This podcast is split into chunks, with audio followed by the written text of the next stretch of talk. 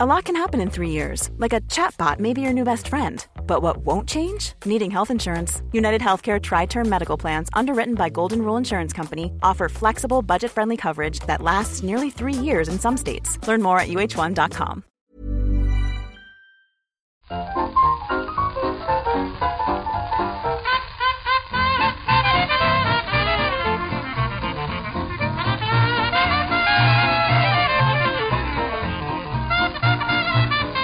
Muy buenas, amigas y amigos. Bienvenidas, bienvenidos una semana más al podcast Reload, programa sobre videojuegos que hacemos desde planightgames.com.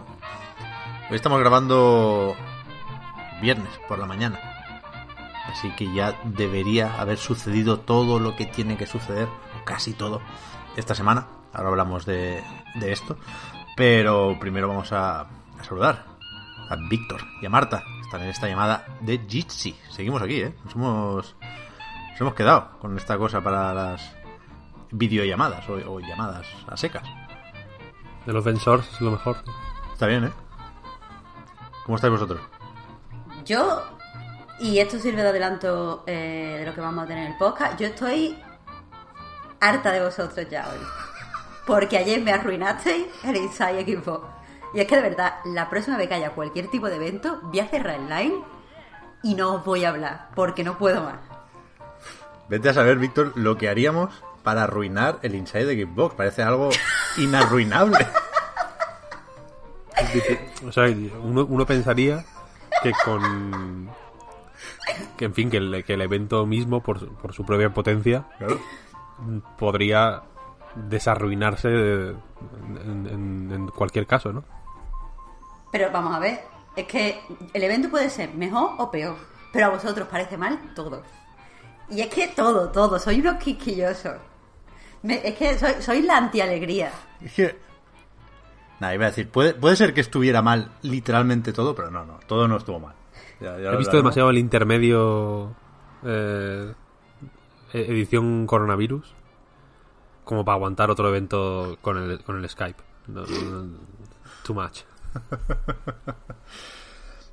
Decía lo de la semana pasada que nos tocó grabar un poquito antes y, no falla, sí sucedieron algunas cosas importantes y o relacionadas con lo que se había dicho en ese programa, creo que era el 31 de la undécima temporada. Primero, sobre lo de la filtración de The Last of Us parte 2 y los spoilers, todo eso, recordad todavía no deberíais mirar los comentarios de absolutamente nada. Y Yo he borrado comentarios hasta de del podcast Reload en YouTube ya, ya, yo también algunos. con spoilers, ¿eh? Pero ¿Pocos? ¿cómo se puede ser así? Pocos, debo decir, pero algunos borrado también, sí. Yo, por suerte, no he visto todavía nada, o sea que se puede eh, permanecer en la ignorancia si se quiere. Pero, pero no hay que, no hay que jugársela. O sea, yo in- o sea, puse la noticia de, del tráiler en la web y tal, pero, pero como iba como los caballos tapando cosas. Estaba viéndolo en YouTube, por ejemplo, y haciendo así para que no me saliera ni, ni el filito de los comentarios de YouTube. Bueno. Eh, todo absolutamente silenciado en, en Twitter y fue darle a publicar, cerrar a Night y, se- y- y ya está. Da igual quien me mencionara, daba igual todo, porque, porque no quiero, vaya. Creo que han, han- han deshabilitado incluso los comentarios y los me gusta y demás en, en las redes sociales de PlayStation, como mínimo en lo referente a The Last of Us Parte 2, la verdad es que no he visto mucho más, pero en aquello del Instagram del Drugman diciendo que el juego era Gold y tal, tampoco tenía comentarios. Normal, ¿eh? Yo, yo creo que pues, comprensible. Más lo de los comentarios que lo de los likes y los dislikes. Pero bueno, sobre la filtración, las novedades son que, en principio, dice Sony que tiene identificados a los responsables. Vere- Veremos qué les hace. Va, va a ser como, el tráiler un poco. va- Van a hacer de Eli.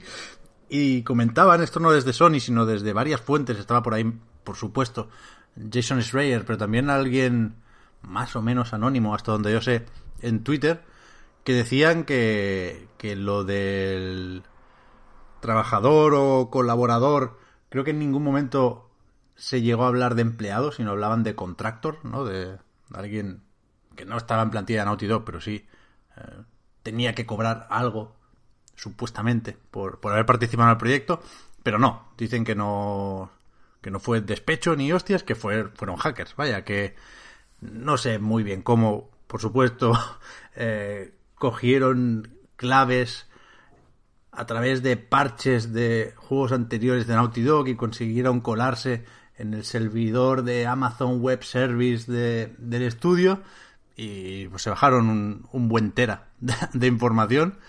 Y no sé hasta qué punto se podía haber evitado porque el que lo ponía en Twitter decía que avisó a Naughty Dog y a lo mejor se perdió ese correo entre todos los que tendrían o vete a saber.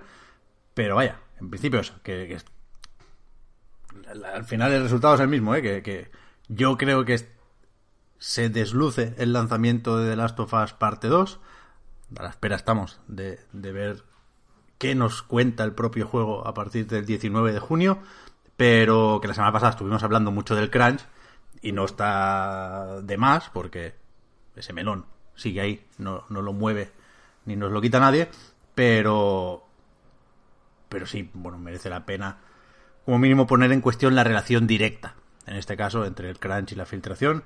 Puede que sea karma, eso ya está en, en otro plano, pero pero esa es la, la, la actualización sobre el lío de la filtración. Mencionabas también Sí, el tráiler, Marta, que, que ha sido otra de las noticias importantes de, de esta semana. ¿Qué os pareció? Yo estoy en, en minoría, a mí me, me gustó.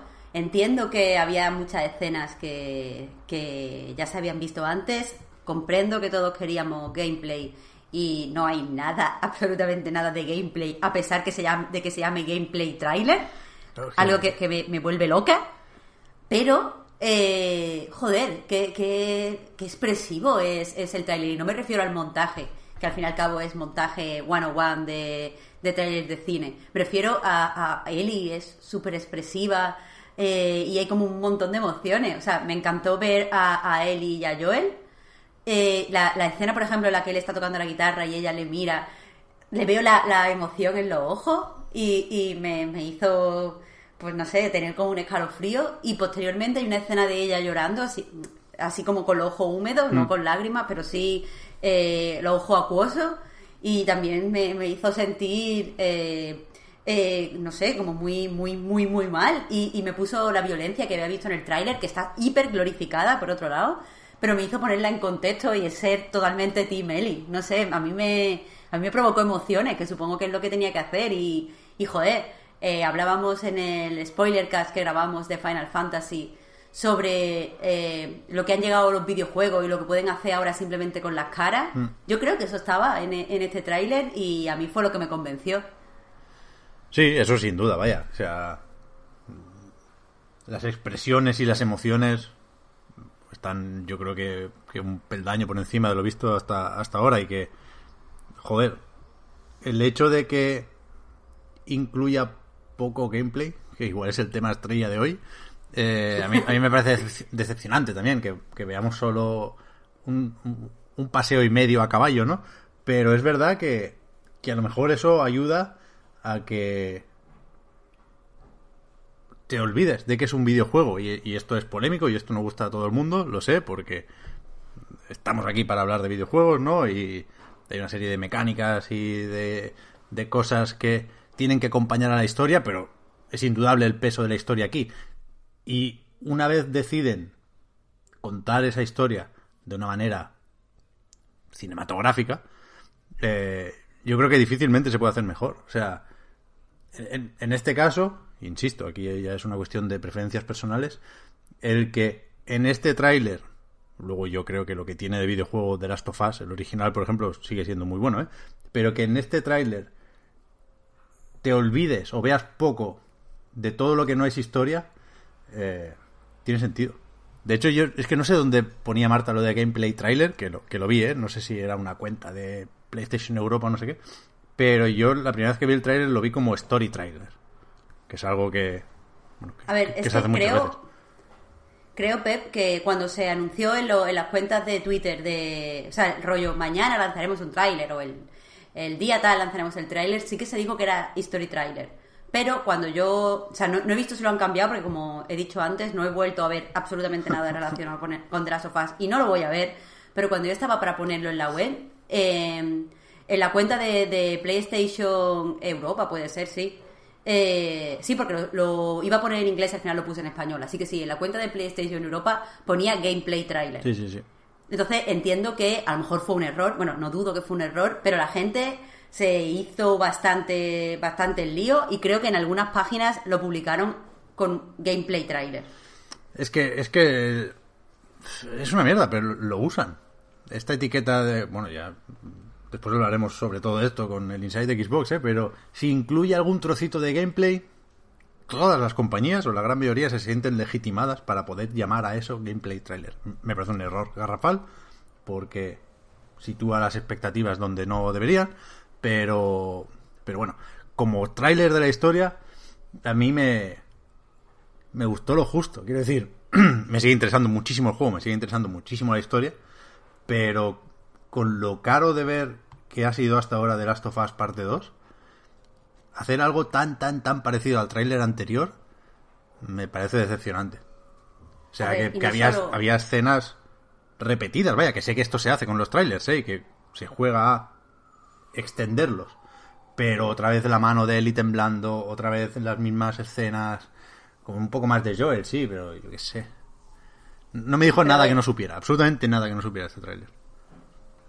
A ver, Pep, es que hay do- do- do- dos cosas aquí. Por un lado está el meloncito, que algún día lo tenemos que abrir aquí en el Reload, de que eh, si no sale gameplay es malo. Porque lo importante es el gameplay y eh, todo el mundo juega eh, por el gameplay y es donde se ven bien las cosas. Yo qué sé. O sea, sí, es verdad, es donde se ven bien las cosas. Sí, jugamos por, por el gameplay, pero no, no todo lo que no sea gameplay tiene que ser automática mierda, automáticamente mierda decepcionante. No, no, no, O sea, se puede hacer un buen tráiler de la historia. A mí me parecería un buen tráiler si no hubiera visto el anterior, Marta, a eso voy, ¿eh? Ya, ya, pero el problema no es solo el anterior, que es lo otro que te iba a decir, ah, teniendo en cuenta que a mí me gustó el tráiler y tal. El problema es que los primeros tráileres o las primeras imágenes que se mostraron de The Last of Us 2 fueron absolutamente rompedoras y cosas que nunca se habían hecho en los videojuegos. Porque cuando antes en la historia del marketing de videojuegos se ha presentado un juego con un beso entre dos mujeres o entre dos personajes random. ¿Sabes? Que, nosotros tenemos un- una parte de promoción que se basa simplemente en que un personaje quiere a otro. Y, claro, estamos acostumbrados a ese tipo de cosas que dan conversación y que la gente pues analiza y tal, y de repente nos ponen esto, que es pues trailer random 101 hecho con plantilla de trailer, pues entiendo que no le guste a mucha gente. No es mi caso, pero lo comprendo. Yo creo que la parte de gameplay era pues cuando van a caballo, por ejemplo. ¿no? Sí, sí. Y Sí, con sí, eso ya además les- ponía abajo, ¿eh? Pues eh, con eso ya, ya, ya computa como trail, como gameplay, vaya. Mm, Por eso. Yo no estoy de acuerdo, debo decir. Igual soy demasiado clásico en ese sentido. Pero. Pero vaya, no sé. A mí el tráiler me, me dejó un poco frío, la verdad. Ni siquiera ve a Eli así Mm, no, no, con los ojitos húmedos. te- Toda esa parte es increíble, claro. Y va a ser la hostia el juego. Eh, Ahí no. O sea, me, me, me gustaría enrocarme en la posición de estar de culo con él, pero es que va a ser la hostia. ¿Visteis eso? El, el vídeo de Neil Druckmann diciendo en Instagram que el juego era Gold y que les sabe mal no poder celebrarlo con el equipo porque están confinados. Pero, hostia, ha sido la legislatura de Obama, el de Last of Us parte 2, ¿eh? Han salido todas las canas. Está hecho polvo el pobre. Ahora, me gusta, a mí me gusta mucho, hablando de marketing rompedor, me gusta mucho que por contrato, todos los juegos que publica Sony, el director del proyecto tiene que salir llorando en un tráiler. o es una cláusula, por lo visto, que, existe, vaya. En plan, tienes que grabarte un YouTube llorando. Cuando el juego es Gold, eh, pues, las- que no digo que esté mal, que, que esté mal llorar, eh. Dios me libre. Yo lloraría eh, de, de un mes hasta que se- es Gold. Y el mes después, digamos, esa ventana de dos meses, estaría llorando todos los días. Pero, pero que lo hagan público me parece... me- me- me- está bien. Bueno, el Cory lloró con, con las notas, ¿no? Leyendo los Las análisis. notas, sí. Dicen... Pero a ver, en el caso aquí de, de Neil Druckmann, eh, también es que, joder, hay que entender que no pueden hacer ningún tipo de, evento. No ya tomarse las cañas para celebrarlo con, con el equipo de Naughty Dog. Es que el juego va a salir eh, y, y no van a poder hacer una fiesta, ni una presentación, ni, ni nada. Yo, yo entiendo también que, que tiene que ser emocionalmente agotador estar contento con tu juego o, o estar orgulloso o simplemente estar satisfecho de haber acabado y que todo sea tan a medio gas, entre comillas. Eh, Sí, eso es la hostia. Tienes el jodido, Tienes tienes una situación chunguísima. ¿Dónde está Naughty Dog? En Santa Mónica. Santa Mónica, sí. Sí, sí. Ahí no están en fase 1 todavía, ¿no? Creo que no, creo que lo han pedido, pero se lo, se lo están mirando. están esperando. Dicen que que la relación entre Quantic Dream y Sony se rompió porque a David Cage no le salían las lágrimas. Le tocaba grabar ese vídeo Incumplió. y nada, y con la cebolla y tal, y, y no había manera. Es un androide, ¿no? Je ne sais pas, je ne sais pas, no, no, no le salía, no le salía. Entonces se fue con los chinos. Los chinos te, te echan si, si lloras. de hecho, Claro, es al, re- claro. revés. Sí, sí, sí. Eh, pues eso, The Last of Us parte 2. Yo, yo mm, no puedo más. Va a estar bien. No puedo Va a más. estar bien. No, no quiero hacerme pesado, pero no puedo más. A ver, también eh, dice Víctor, va a estar bien. Honestamente, los juegos donde se meten tanto dinero y trabaja tanta gente no pueden estar mal. O sea, va a estar bien es lo mínimo. No, a ver. Joder, Sí, no o sea, pueden estar mal, no pueden ser malos. Pero, Pero me refiero, me refiero. No me refiero a que va a estar bien en plan. Eh, yo qué sé. va a- que, va, que va a molar o lo que sea, ¿no? O que va a ser divertido. Quiero decir que.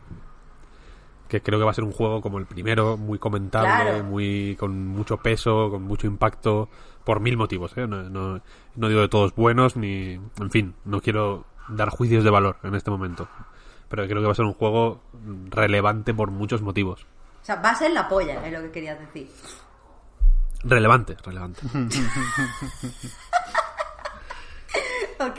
Es que si digo que es la polla, eh, meto mi opinión personal. Y eso es, eso va en contra de la objetividad. A ver, puedes decir, Extrema. ob- objetivamente la polla. Yo como, como girauta soy de centro puro. Puro. Hay muy poca gente de centro puro. Nacemos uno cada 50 años. Y, y, y si, y si no defiendo la posición, pues se pierde, quiero decir. Verdad. Correctísimo. La otra cosa que sucedió la semana pasada, más o menos mientras Sony comentaba esto de, del The Last of Us, fue que un Assassin's Creed salvaje apareció.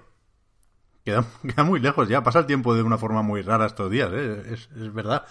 Pero hace ya una semana que estuvo dibujando Boss Logic ahí por el Twitch con el Photoshop para eh, dejar claro que los rumores volvían a, a ser ciertos, ¿no? Y que este año, en principio, si todo va bien, toca Assassin's Creed Valhalla, una entrega intergeneracional de la franquicia de Ubisoft, ambientada en. Pues eso, en, en los vikingos. Que. O sea, ahora enlazamos con la presentación del gameplay que ya se prometió en ese anuncio, ¿eh? pero estamos todavía en la semana pasada. ¿Qué, qué- qué os pareció la, la ambientación o, o- en, qué punto está Assassin's Creed? A ver, pues la ambientación mm, me, llama menos que, que la anterior. Y lo que me parece como relativamente mal es hacer como un directo de un tío dibujando. O sea, vale. No, no sé, no veía mucha gente siguiéndolo, pero no me. A mí no, honestamente no me interesaba demasiado. Y después, pues no sé, me parece que, que los vikingos pues como que tocan y, y ya está, no sé.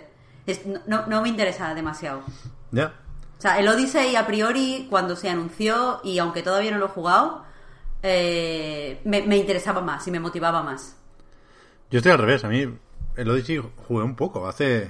O sea, hasta hace unos pocos días no lo había jugado más o menos en serio. Lo probé, no recuerdo cómo, pero aproveché cuando empezó la cuarentena aquello de los fines de semana gratuitos y no me entró en absoluto el juego.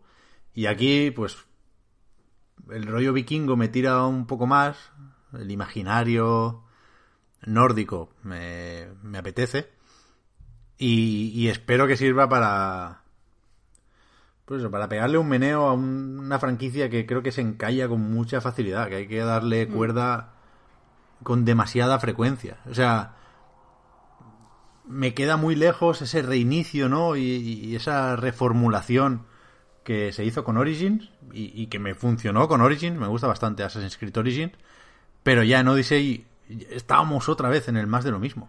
A pesar de los elementos de RPG y, y- y una serie de cambios, ¿eh?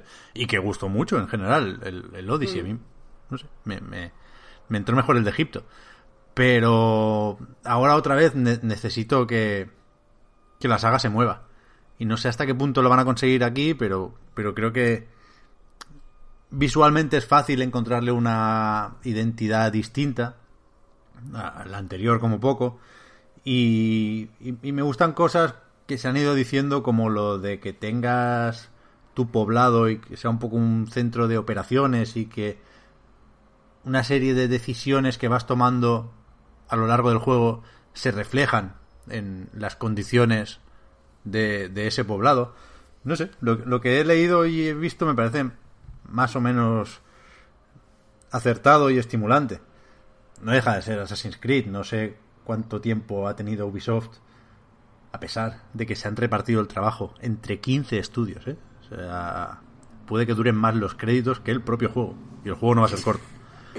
Pero no sé, a ver, hay muchas razones para ser escépticos, ¿eh? La primera, que tú decías, Marta, que con mucho dinero no se puede hacer un juego malo, pregúntaselo a los Wildlands, vaya. O sea, Ubisoft es experta en hacer juegos claramente malos O sea, no hace falta ni salir de Assassin's Creed con para mucho dinero. ¿eh? o- bueno, sí, unos cuantos Assassin's Creed han salido rana. Pero, pero bueno, vamos a ser optimistas, ¿no? Es, este no es de los que se retrasó porque todavía no lo conocíamos, pero en, principio Yves Guillemot y compañía están haciendo una apuesta por la calidad, ¿no? Y por eso no tenemos todavía White Dog Legions, por eso no tenemos Gods and Monsters, y por eso pues están todos esperando a, a estar listos. Pero parece que se va a colar este Assassin's Creed a todo lo que se presentó en el pasado de 3, ¿eh? Es, es bestia esto también. Que por cierto, Pep, una cosa que puede ser, o por lo menos a mí me transmite eh, cierto eh, interés porque el juego sea un poquetete mejor, es que han dicho que va a ser un poco más corto y más pequeño que, que Odyssey. Sí. Y eso está bien, porque no lo he jugado, pero por lo que, por lo que tengo entendido, hay ciertas partes en, en Odyssey que se hacen pesadas. Y siempre está bien lo de ser más concreto. O sea, yo prefiero mejor más corto y más concreto que un juego mm, grande y abierto y bestial. Así que Sí, yo también, pero había mucha gente a quien le gustaba perderse en Odyssey, ¿eh? Y no sé si la buena fama del juego viene de esa gente o no. Pero sí, yo también lo veo como algo potencialmente positivo, Marta, lo de centrarse un poquitín. Yo creo que te puedes perder en menos espacio, en menos metros cuadrados. ¿Sabes lo que quiero decir? Sí. O sea, que, la que no se tiene que perder esa sensación y que de hecho, este, este se va a jugar. No os lo digo ya. Assassin's Creed eh, Valhalla se va a jugar. ¿Por Hombre, qué? lo de los vikingos tira, tira un montón y hay No, gente no, no. que... Y porque va a ser el único juego medio potable que va a haber en la Next Gen ¡Ay, de verdad! de, de lanzamiento. Uy, de verdad. Entonces, se va a jugar. Eso es un hecho. Esto ocurre con los- a, lo- a- a Ubisoft le va muy bien en los inicios de generación. Luego Sí. se van desgastando. lo- Luego, luego ya se arrastran al final de la generación. Están en plan, ¿qué hacemos? Me cago en la hostia. Estas ya se han decidido. O sea, fijaos hasta qué punto es así. Que en esta se han retirado ya. En plan, mm, se acabó. O sea, lo, lo sentimos mucho, pero se acabó. Entonces, los principios de generación, insisto, para Ubi son magia auténtica. Bueno, el- Porque la gente está hambrienta Claro. hacen falta juegos, Ubisoft hace superproducciones de, de, de manual, vaya, de, de, de la A a la Z, son superproducciones, eh, eh, es lo que un juego AAA tiene que ser, ¿no?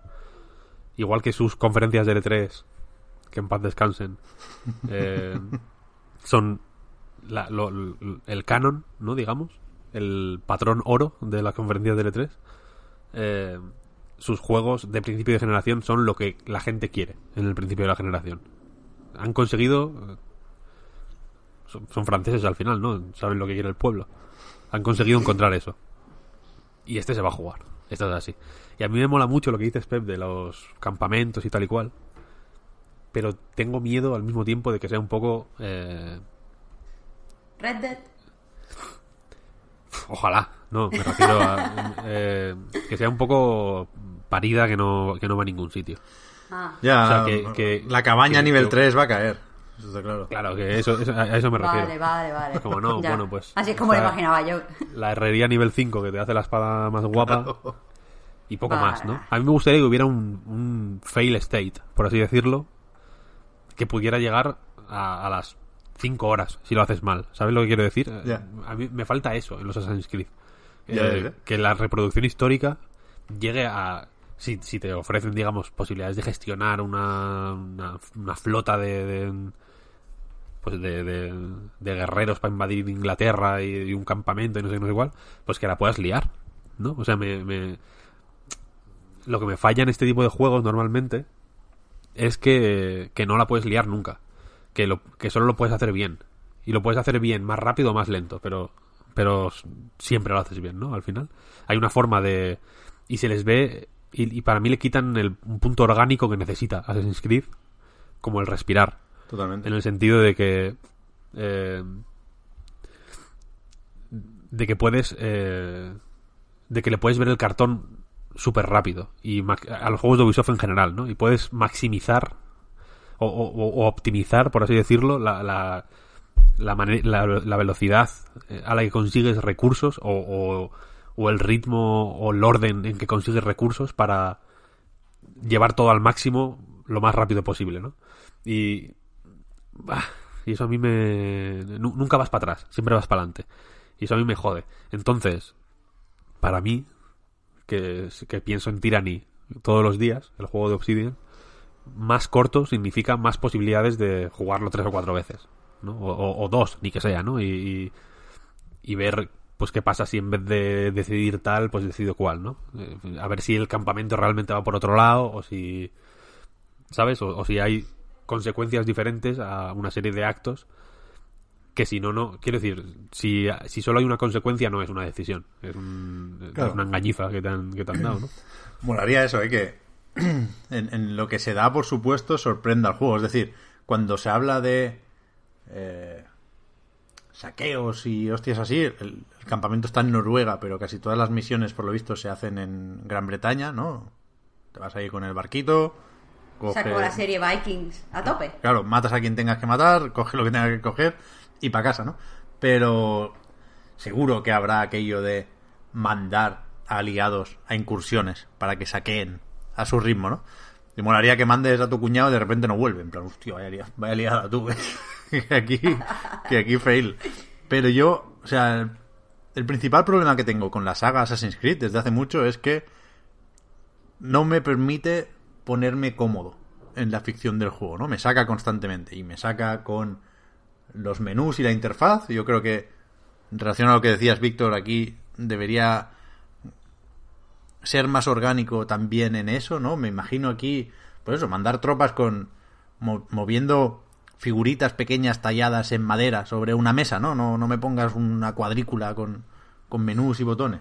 Y gira la cámara Phantom un plano Pain, ¿no? secuencia y hostias, haz- haz- hazlo bonito. Pero es que si, si, hacen eso, me da miedo igual que me saque cuando el protagonista se suba a un barril mm, saltando como un mono cuando no toca, ¿sabes? O sea, que quieras hablar con el personaje que tienes al lado y empiece ahí ¡buah! a subir por, por las barandillas, que es ese grito que haces tú, Víctor, del ¡buah! Eso para mí Assassin's Creed es eso. Estoy aquí tan tranquilo y ¡buah! de repente me subo a un barril. Plan, Hostia, que, que no, que quería dar dos pasos hacia adelante, señor, no, no te compliques. Muy, muy echados para adelante los personajes de Assassin's Creed. Sí. Y después, que eso es lo que quería comentar, está el tema de que sigue la trama en el presente. Que a mí me parece la mayor ñapa de, de la historia de los videojuegos, ¿no? Pero de, del videojuego reciente, sí. Lo, lo- no, no entiendo por qué les cuesta tanto deshacerse de esto. No Pero puedo con el gimmick del juego. Bueno, ya, pues a tomar por saco. Lo convirtieron en juego de rol en The Witcher por, porque sí, porque es lo que tocaba. Pues ahora que toque esto, dejar ya la simulación y las hostias. Y o sea, sigue hablando de templarios y de asesinos, porque me da igual el presente. Y sé que en Odyssey acaba con una serie de ramificaciones y se vuelve a poner en el centro de la trama lo que sucede en el presente. Pero, nada, que, que me saca del juego, vaya, me saca del juego. Si quieres hacer otro juego de eso, haz un juego de eso. O sea, haz un Assassin's Creed, un spin-off y los vas alternando que sea la movida del presente. Pero lo histórico no me lo toques. Porque es que es que es en, en los anteriores es una bajona tan grande cuando se desactiva la simulación y, y vas al presente. Para mí, ¿eh? Eso la verdad es que es muy hijo de su época, ¿eh? Claro, es que yo creo que está más o menos claro que ellos mismos saben que, bueno, tienen ahí sus fans, faltaría más, ¿eh? Pero... ¿cuán- ¿Cuánto tiempo hace que no sale eso en el tráiler de presentación del juego? Vaya, que de lo primero que vimos sobre Assassin's Creed Valhalla, ¿dónde estaba el glitch? ¿Dónde estaba el ordenador? ¿Dónde está el Animus? Nada. Al principio no lo ponían porque era sorpresa. El primer Assassin's Creed. Pero no lo ponen porque es penoso. De hecho, no sé si te acuerdas, esto fue mm, para... para... Y, lo, y lo digo eh, muy de oídas, o sea, muy de oídas. Eh, muy eh, escarbando en el fondo del barril de mis recuerdos, ¿eh? Así que probablemente todo esto que vaya a decir ahora está mal. Así que pido perdón de antemano. Pero, eh, cuando salió Assassin's Creed 4, me parece, Black Flag, eh, en Wii U, puede ser. Eh, no sé, medio lió, medio lió, en fin, típica paranoia de foros de Dios, vaya mierda, tal no sé, no sé cuál, porque en cierto momento salían como glitches de la simulación, de, de- de que se estaba rompiendo la simulación en un gameplay de Wii U, en un off-screen, me suena, y la peña se pensaba que eran bugs del juego, No lo sé. Eh, cuando eran clarísimamente... O sea, eran como los efectos míticos, así como de vectores locos que hay en Assassin's Creed, ¿no? El que, el que tiene un estilo más o menos reconocible. Sí. Y me suena que había como una escena de un barco y de pronto salían ahí como glitches ahí, ti, ti, ti, ti, ti, y la peña, Dios, vaya mierda, Bugisoft, tal, no sé, no sé cuál, y es como, ojo, que es, pero si, esto, si el juego es esto, si va de esto. Esto, esto, esto en concreto no lo recuerdo. Si dices que había barcos, pues seguramente sí. Yo recuerdo, y tampoco muy bien, quizá en el Unity, que lo parchearon metiendo más, más efectos de esos. Es decir, que había popping, o, o parecían de golpe los personajes, ¿no? Y le metieron como un efectillo para que, al aparecer de golpe, tuvieran estos fragmentitos de simulación por, por arriba eso está muy bien, la y verdad. se hiciera pasar por, por, por glitch no del juego, sino del Animus. A mí esto me parece la hostia, Pero sí, los triangulitos hay que quitarlos. Que hay que quitarlos ya. Pero esto, Assassin's Creed Valhalla se juega. Sí, sí, se va a jugar, se va a jugar. Está claro. Es que va a ser el Black Flag de, de esta generación, claramente. Y, y hay muy buen recuerdo del Black Flag y entró muy bien, a pesar de ser intergeneracional, sin duda. ¿Qué pasa? Que hemos visto muy poquito. A pesar de que al anunciar el juego se prometió gameplay reveal en el Inside Xbox, pues ahí hay que ponerle un asterisco. Porque... eh, bueno, no, no- no sé qué hacer ahora. ¿Comentamos el evento en general o comentamos la sí. presencia de Assassin's Creed? No, no, transición a la Inside Xbox. Claro. Me ha gustado este, este enlace que has hecho. Lo ideal sería enlazarlo bien, pero no, no, no sé. Bueno, es que es eso, la, la parte por el todo, ¿no? Ya se. Se dijo un día antes, director del juego, Ashraf Ismail, dijo que, que lo que veríamos en la tarde siguiente no, no sería un- una partida, una demo, sería un trailer in-game. Con lo cual tuvimos cierto tiempo para prepararnos para la decepción, iba a decir, bueno, para recalibrar las expectativas. Usamos eufemismos si queréis. Con Assassin's Creed, lo que no sabíamos es que había que hacer eso para todos los juegos de la presentación. Porque volvemos a las etiquetas y el, el mínimo que te permite hablar de gameplay, pero hubo poco gameplay. O sea, te conformes con lo que te conformes, había poco gameplay en el Inside de Xbox que se presentó como First Look Gameplay Series X. O sea, aquí la- las palabras hay que, que escogerlas con cuidado y es verdad que hablaban de sneak peek, de first look, de no sé qué, pero la palabra clave siempre fue gameplay. Y eso sabes que, que lo vamos a coger porque no hay otra, porque joder, estamos hablando de ver por primera vez cómo funciona un juego en una consola nueva. O sea, aquí hay que prescindir todo lo posible de las trampas y los artificios. Queremos a alguien con el mando moviendo muñecos. Y eso no pasó. Eso no pasó. Y yo creo que es una de las varias razones por las que es fácil estar decepcionado con, con el Inside de Xbox. Yo lo estoy, desde luego. Yo esperaba más gameplay, ¿eh? No esperaba una conferencia de L3 porque creo que es evidente que lo de julio, ahora sabemos que será en julio, ese evento digital y no en junio, eh, será más parecido a la conferencia de L3 y ahí estarán, para empezar, los juegos de Xbox Game Studios, pero pero creo que fue una presentación floja en ese sentido, en, en las formas. No tanto en el formato, sino en la manera de enseñar esos juegos y de hacer pasar eso por gameplay de Series X.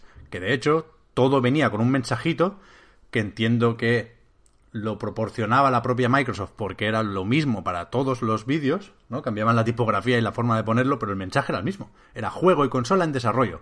Punto y coma. Algunos se vinieron arriba y sustituyeron el punto y coma por un guion. Me hizo gracia eso. Eh, decían jugabilidad o gameplay representativo de lo que se espera en Series X, ¿no? Con lo cual está muy cerca de la promesa incumplida desde el, desde el minuto uno. ¿No? Sí. O esa fue Sí. sensación de mucha gente, yo me incluyo, ¿eh? A ver, es cierto, pero creo que el problema real con el evento es el hype, no el evento en sí. A fin de cuentas fue pues lo típico de ponerte un vídeo de presentación con trailers, esto es lo que viene. Quiero decir, no me parece per se decepcionante. Pero, pero Me ¿cómo no va a haber parece- hype? O sea, Lo han creado ellos mismos, Claro. Claro, lo- eso, eso es lo que digo. Me parece mal eh, eh, la forma de anunciar el evento. El evento en sí no es una mierda, ni, ni es malísimo. Es un evento normal y corriente en el que, como en todos los eventos, salen juegos que te interesan, juegos que no te interesan y juegos que se te olvidan y los ves en dos semanas y dices, yo, ¿esto de qué me suena? Eh, pero, pero nada más, el evento, el evento en sí, siendo objetivos como Víctor, es normal. pero, pero ese es La el tema. forma de anunciarlo es mierda. que no puede ser normal la- lo que no deja de ser o lo que tiene algo necesariamente de presentación de una consola. Sabemos que Series X o la nueva Xbox se va a presentar, se, se ha presentado y se está presentando desde distintos puntos de vista, ¿no? Y, y vimos la consola muy prontito, vamos teniendo información eh, de forma, digamos, más o menos frecuente. Y es- esto forma parte de la presentación, del reveal de Xbox. Y es importante. Vale que lo de julio puede ser lo más. Pero no. Lo de decir, veremos por primera vez gameplay en una consola nueva, no puede ser poco importante. O sea, esto no. No era un, un Nintendo Direct Mini. No, no es lo mismo. La- las apuestas no, no están igual de altas. Pero Y se acabó que- pareciendo bastante a un Nintendo Direct Mini. Claro, pero es que eso es lo que te digo. Es que el problema es decir, vamos a ver gameplay y llamarlo gameplay en el, en el título. Por eso, pero por si, eso. si en ningún momento hubieran dicho nada de gameplay, Que, que yo soy el primero que reconozco que me cuesta muy poco, demasiado poco hypearme, que tenemos que ver cuándo tenemos parte de culpa. Aquí creo que cero culpa. Era normal suponer que tenía que ser algo más o menos tocho, algo más o menos importante. Eso, el ver por primera vez gameplay de una nueva consola y contar con la presencia confirmada de Assassin's Creed Valhalla. De ahí para arriba. Y no. Y no. De hecho, joder, es que no. No quiero perderme en los detalles, pero creo que importan estos detalles. Aaron Greenberg, General Ma- Manager de el marketing de juegos de Xbox, del primero que apareció en este Inside de Xbox, ¿no? Con, con el meme del- de la nevera, que estuvo gracioso eso. Para presentarlo, días antes de la misión, usaba el hashtag GetHyped. Y ahora hace un rato nos pasaba Víctor una respuesta en Twitter en la que decía, uff, igual colocamos mal las expectativas. ¿Saben? Pero bueno, está bien reconocerlo, pero es muy fácil seguir las migas de pan, ¿no? Víctor, tú eres el objetivo. Está muy mal. Está muy mal. No, es que es, es que no, no sé, no, esto no es Xbox One, eh, o sea, es Series X. No. Estos son juegos, pues, de, de- pues, un poco, eh, pues, en fin, de ordenador, que, pues que es- los han puesto aquí de, pues, de, de- como sugerencia de presentación, vaya, pero tampoco... Es que, es que no, es que no, no puede ser. Es que No puede ser. Lo hemos hablado muchas veces. Cuando dentro de un mes, yo que sé, igual querían sacar el puto Halo dentro de dos meses, ¿no? Pues igual lo adelantan un mes para compensar un poco esto, ¿no? Vale, pues dentro de un mes, cuando se vea el Halo, por ejemplo, un gameplay de 10 minutos del, del juego, pues guay, correcto, ya está. Ya eh, nos, vamos a olvidar de estos juegos porque de hecho, la mayoría de ellos, no todos, eh, porque si, efectivamente, si nos paramos a ver todo lo que se vio ayer uno a uno, mm, en, digamos, en otro contexto, un poco más neutral, eh, que con menos expectativas puestas, yo qué sé, eh, todos me los juego, me da igual, me- correcto. Les pongo un 8 a todos, me da igual. Pero, en el contexto del- de, lo de ayer, joder, hubo cosas de locos, de locos, ¿eh? Pero de, de locos. Sí, sí. Eh, tú dices que te jodimos la presentación, pero es que yo estaba... eh, yo estaba mirando el cielo y viendo que se abrían las nubes y salía un ojo gigante y tentáculos. En plan, es que, es que Y, se y está lo acabando todo. reflejaste, lo reflejaste en consecuencia, Víctor. Es que se está acabando todo. que te creo. El primer juego que salió, que no sé cómo se llama, no quiero saberlo, eh, es el juego que en el episodio de Los Simpson en el que Bart roba un, un juego en el super, en el centro comercial y le pilla a la policía. Es ese juego, ¿no? Como super super pistolas letales sangrientas 7 de locos y que, te- y que- y que es como en primera persona, pero era falso. Eso es mentira. Y si no es falso, que se lo hagan ver, porque es un juego ilegible y feísimo. Pero, pero ¿cómo que en primera persona falso? O sea, no te entiendo. Es mentira. O sea, no, quiero decir que... que Pues como apuntado gameplay, ¿no? y, y se, claro, y se ve Ah, como... vale, vale. Pues en primera persona, es como esto es el juego, ¿no? Pues es grotesco, no, na- nadie lo quiere. Eh, No, no mola el... eh, Y luego sale en plan... Y luego eh, dijeron, esto lo ha hecho una sola persona. Es como, wow.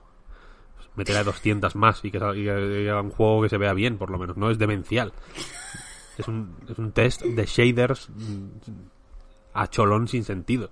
Ya cuando de pronto sale como una especie de, de- de guer- de guerrero vikingo o una espada, es como, pero que, y luego un coche, es de locos, es como un... es es como verdad, un- es verdad. es como- y, y- y es que... el, coche no, el coche mensaje- del Cyberpunk. No, no, no, no cualquiera, vaya. No un coche cualquiera, sí, sí. Bueno, de- es que no el- es un coche como de los 80. O sea, el, el coche que ahora te imaginas que había en los 80. Es. Es la, la lista de los Reyes Magos de un, de un niño de Ready Player One. O sea, es, es demencial. Totalmente. es, es una cosa sin sentido. Y, y- y- y luego cuando dijo, dijeron en plan, esto lo ha hecho una sola persona, tal, no sé, no sé cuál, dice, gracias a... eh, a- aproximadamente, ¿no? Dijo, dijo, gracias a la potencia de Series X, eh, la- será posible eh, representar eh, nuestras, nuestros mayores sueños y nuestras peores pesadillas.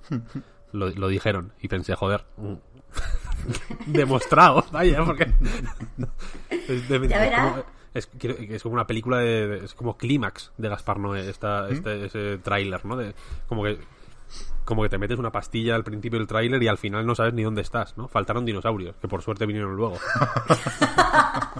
No te iba a decir, ya verás cuando, cuando el, el juego se revele ser como una sátira a la- a la- al uso eh, continuo de la nostalgia, Víctor. Es que fal- faltaba como eso, la, escena de, de- Pues el coche yéndose ahí hacia el horizonte, ¿no? Y, y como zoom out y una tele y como en una habitación un niño jugando a la consola este juego loco, im- imposible de... de es, que, es que no tengo ni palabras, ya digo. Es un juego que me ha anulado la- el habla.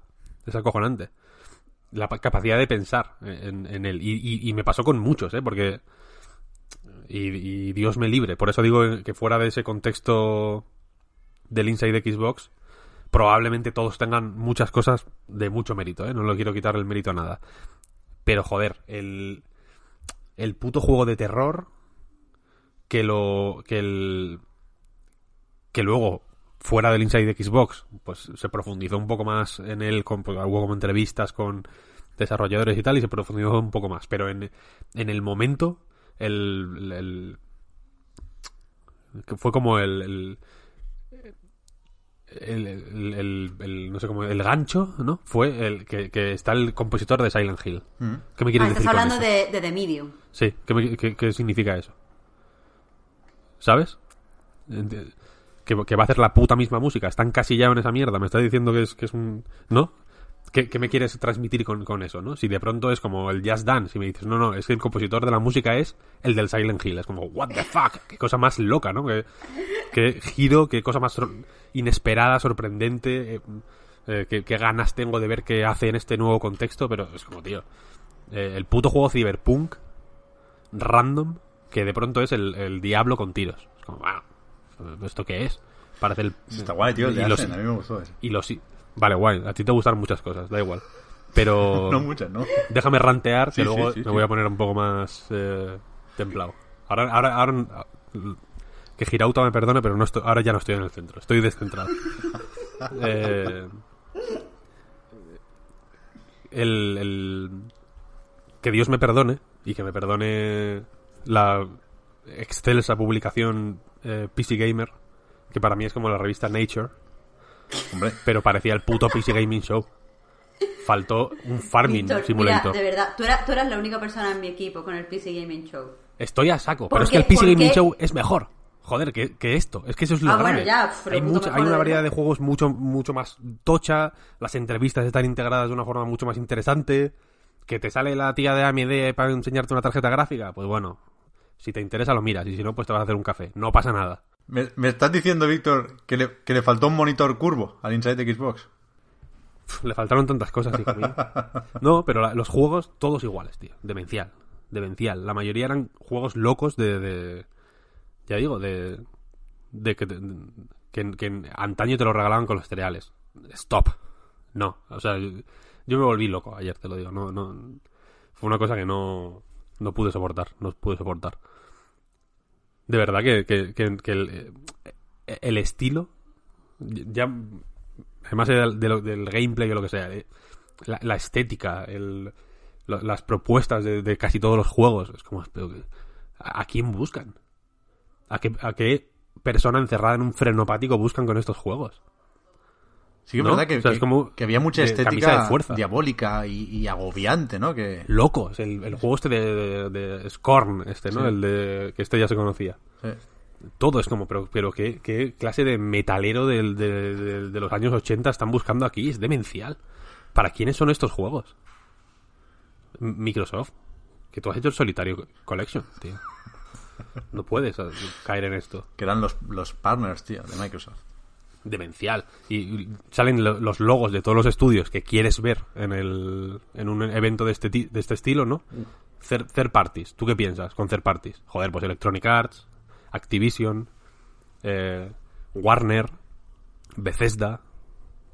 Así, ¿no? Incluso Koei Tecmo, yo qué sé, si te pones en japoneses, sale de pronto la parrilla ahí de todos los logos y dice todos los publishers, todos los major publishers, ojo, que se ha dejado fuera gente, están haciendo juegos para Xbox. Como, no, no me digas. ¿No? Me- ¿Qué, qué me estás diciendo? ¿El FIFA no va a salir en la Xbox? ¿O qué me estás contando? ¿Cuál es la...?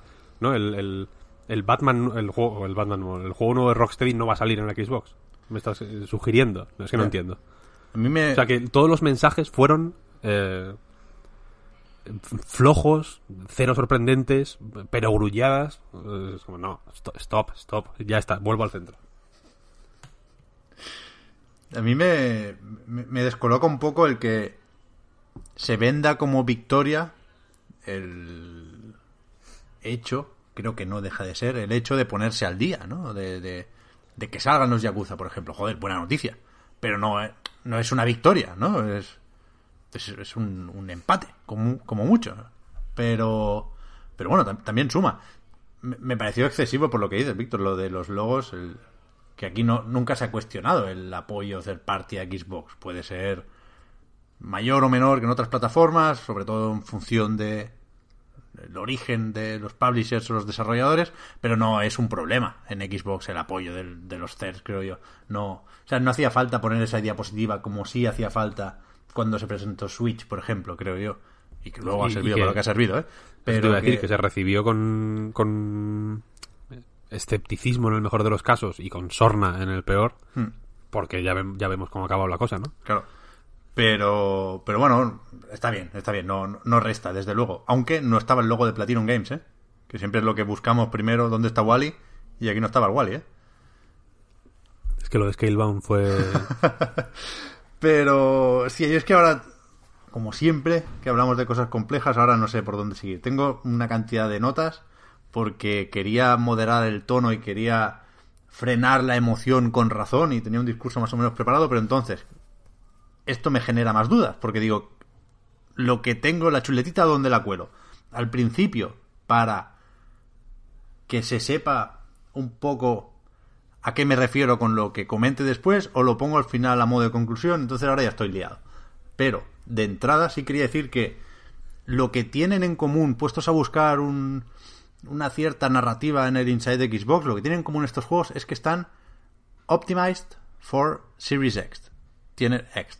Tienen, tienen un sello que no sé muy bien qué significa, la verdad. Y, y creo que esto es representativo de lo que tuvo este Inside Xbox como eh, puerta de entrada un poco, o presentación simplemente de la nueva generación. Es complicado, es que es... Ya lo sabíamos, ¿eh? Sabíamos que esto era una transición más que un salto. Pero... Pero ver cómo eso va cogiendo forma, a, a mí me, me resulta un poco más extraño de lo que quisiera. Porque ¿qué significa que un juego está optimizado para Serie X? O sea, ¿qué juego no va a tener ese sello? Todos los juegos en principio deberían estar optimizados para la plataforma en la que se publican, ¿no? De hecho, si nos vamos a un artículo que se publicó hace un tiempo eh, en Xbox Wire, en la página oficial de noticias de Xbox, hay un glosario, ¿no? Que, se publicó para explicar toda esa serie de herramientas, técnicas y funcionalidades relacionadas con, con Series X. Y ahí ya se definía este optimizado para Xbox Series X. Dice, los juegos fueron creados con el kit de desarrollo de Series X y diseñados para aprovechar las capacidades únicas de la consola. Estos incluyen nuevos títulos creados de forma nativa utilizando el entorno de desarrollo Xbox Series X, así como títulos lanzados anteriormente que han sido reconstruidos específicamente para Xbox Series X. Contarán con tiempos de carga, gráficos, capacidad de respuesta y velocidad de cuadros por segundo sin precedentes, hasta 120 frames por segundo. Vale, o sea, eso significa que el juego sale para Serie X, ¿no? O sea, no, no es otra cosa. No, que, que el, el, juego que no tenga este sello es porque no sale en One. No, ¿sabes? Es menos informativo que, por ejemplo, el Enhanced on Xbox One X. Porque ahí te está diciendo una cosa muy concreta, que es que tiene un parche que hace que no se vea igual que en la One S. Pero aquí, optimizado para Serie X, ¿cuál es el requisito? Es que parece que sea simplemente salir para Serie X. Me, parece confuso y, por eso creo que, que, estamos liando la cosa más de lo necesario eh, en lo que a cambio de generación se refiere. Que es verdad, insisto, que, que, era esperable y que de hecho Phil Spencer niega la mayor y dice que no hay generaciones ya. Pero a veces parece que sí. Y entonces, no sé, creo que es que no estábamos preparados, a pesar de contar con esa información, para, ni lo, ni lo estamos todavía después del Inside Xbox, para un cambio de generación sin juegos que dejen claro para qué va a servir la nueva generación. ¿Sabes? Desde luego ese juego no, no estuvo ayer en el Inside Xbox. Y no sé si estará en julio, porque, de nuevo, eh, recordad que durante el primer año o los primeros dos años de vida de Series X, todos sus juegos van a poder jugarse también, o todos sus juegos de Microsoft tienen que poder jugarse también en One. Entonces, bueno, nos podemos ir otra vez al Hellblade 2, pero es que entonces ¿para qué están todos los eventos que vienen después? Si, si aquello a lo que hay que aspirar ya lo vimos en diciembre. ¿no?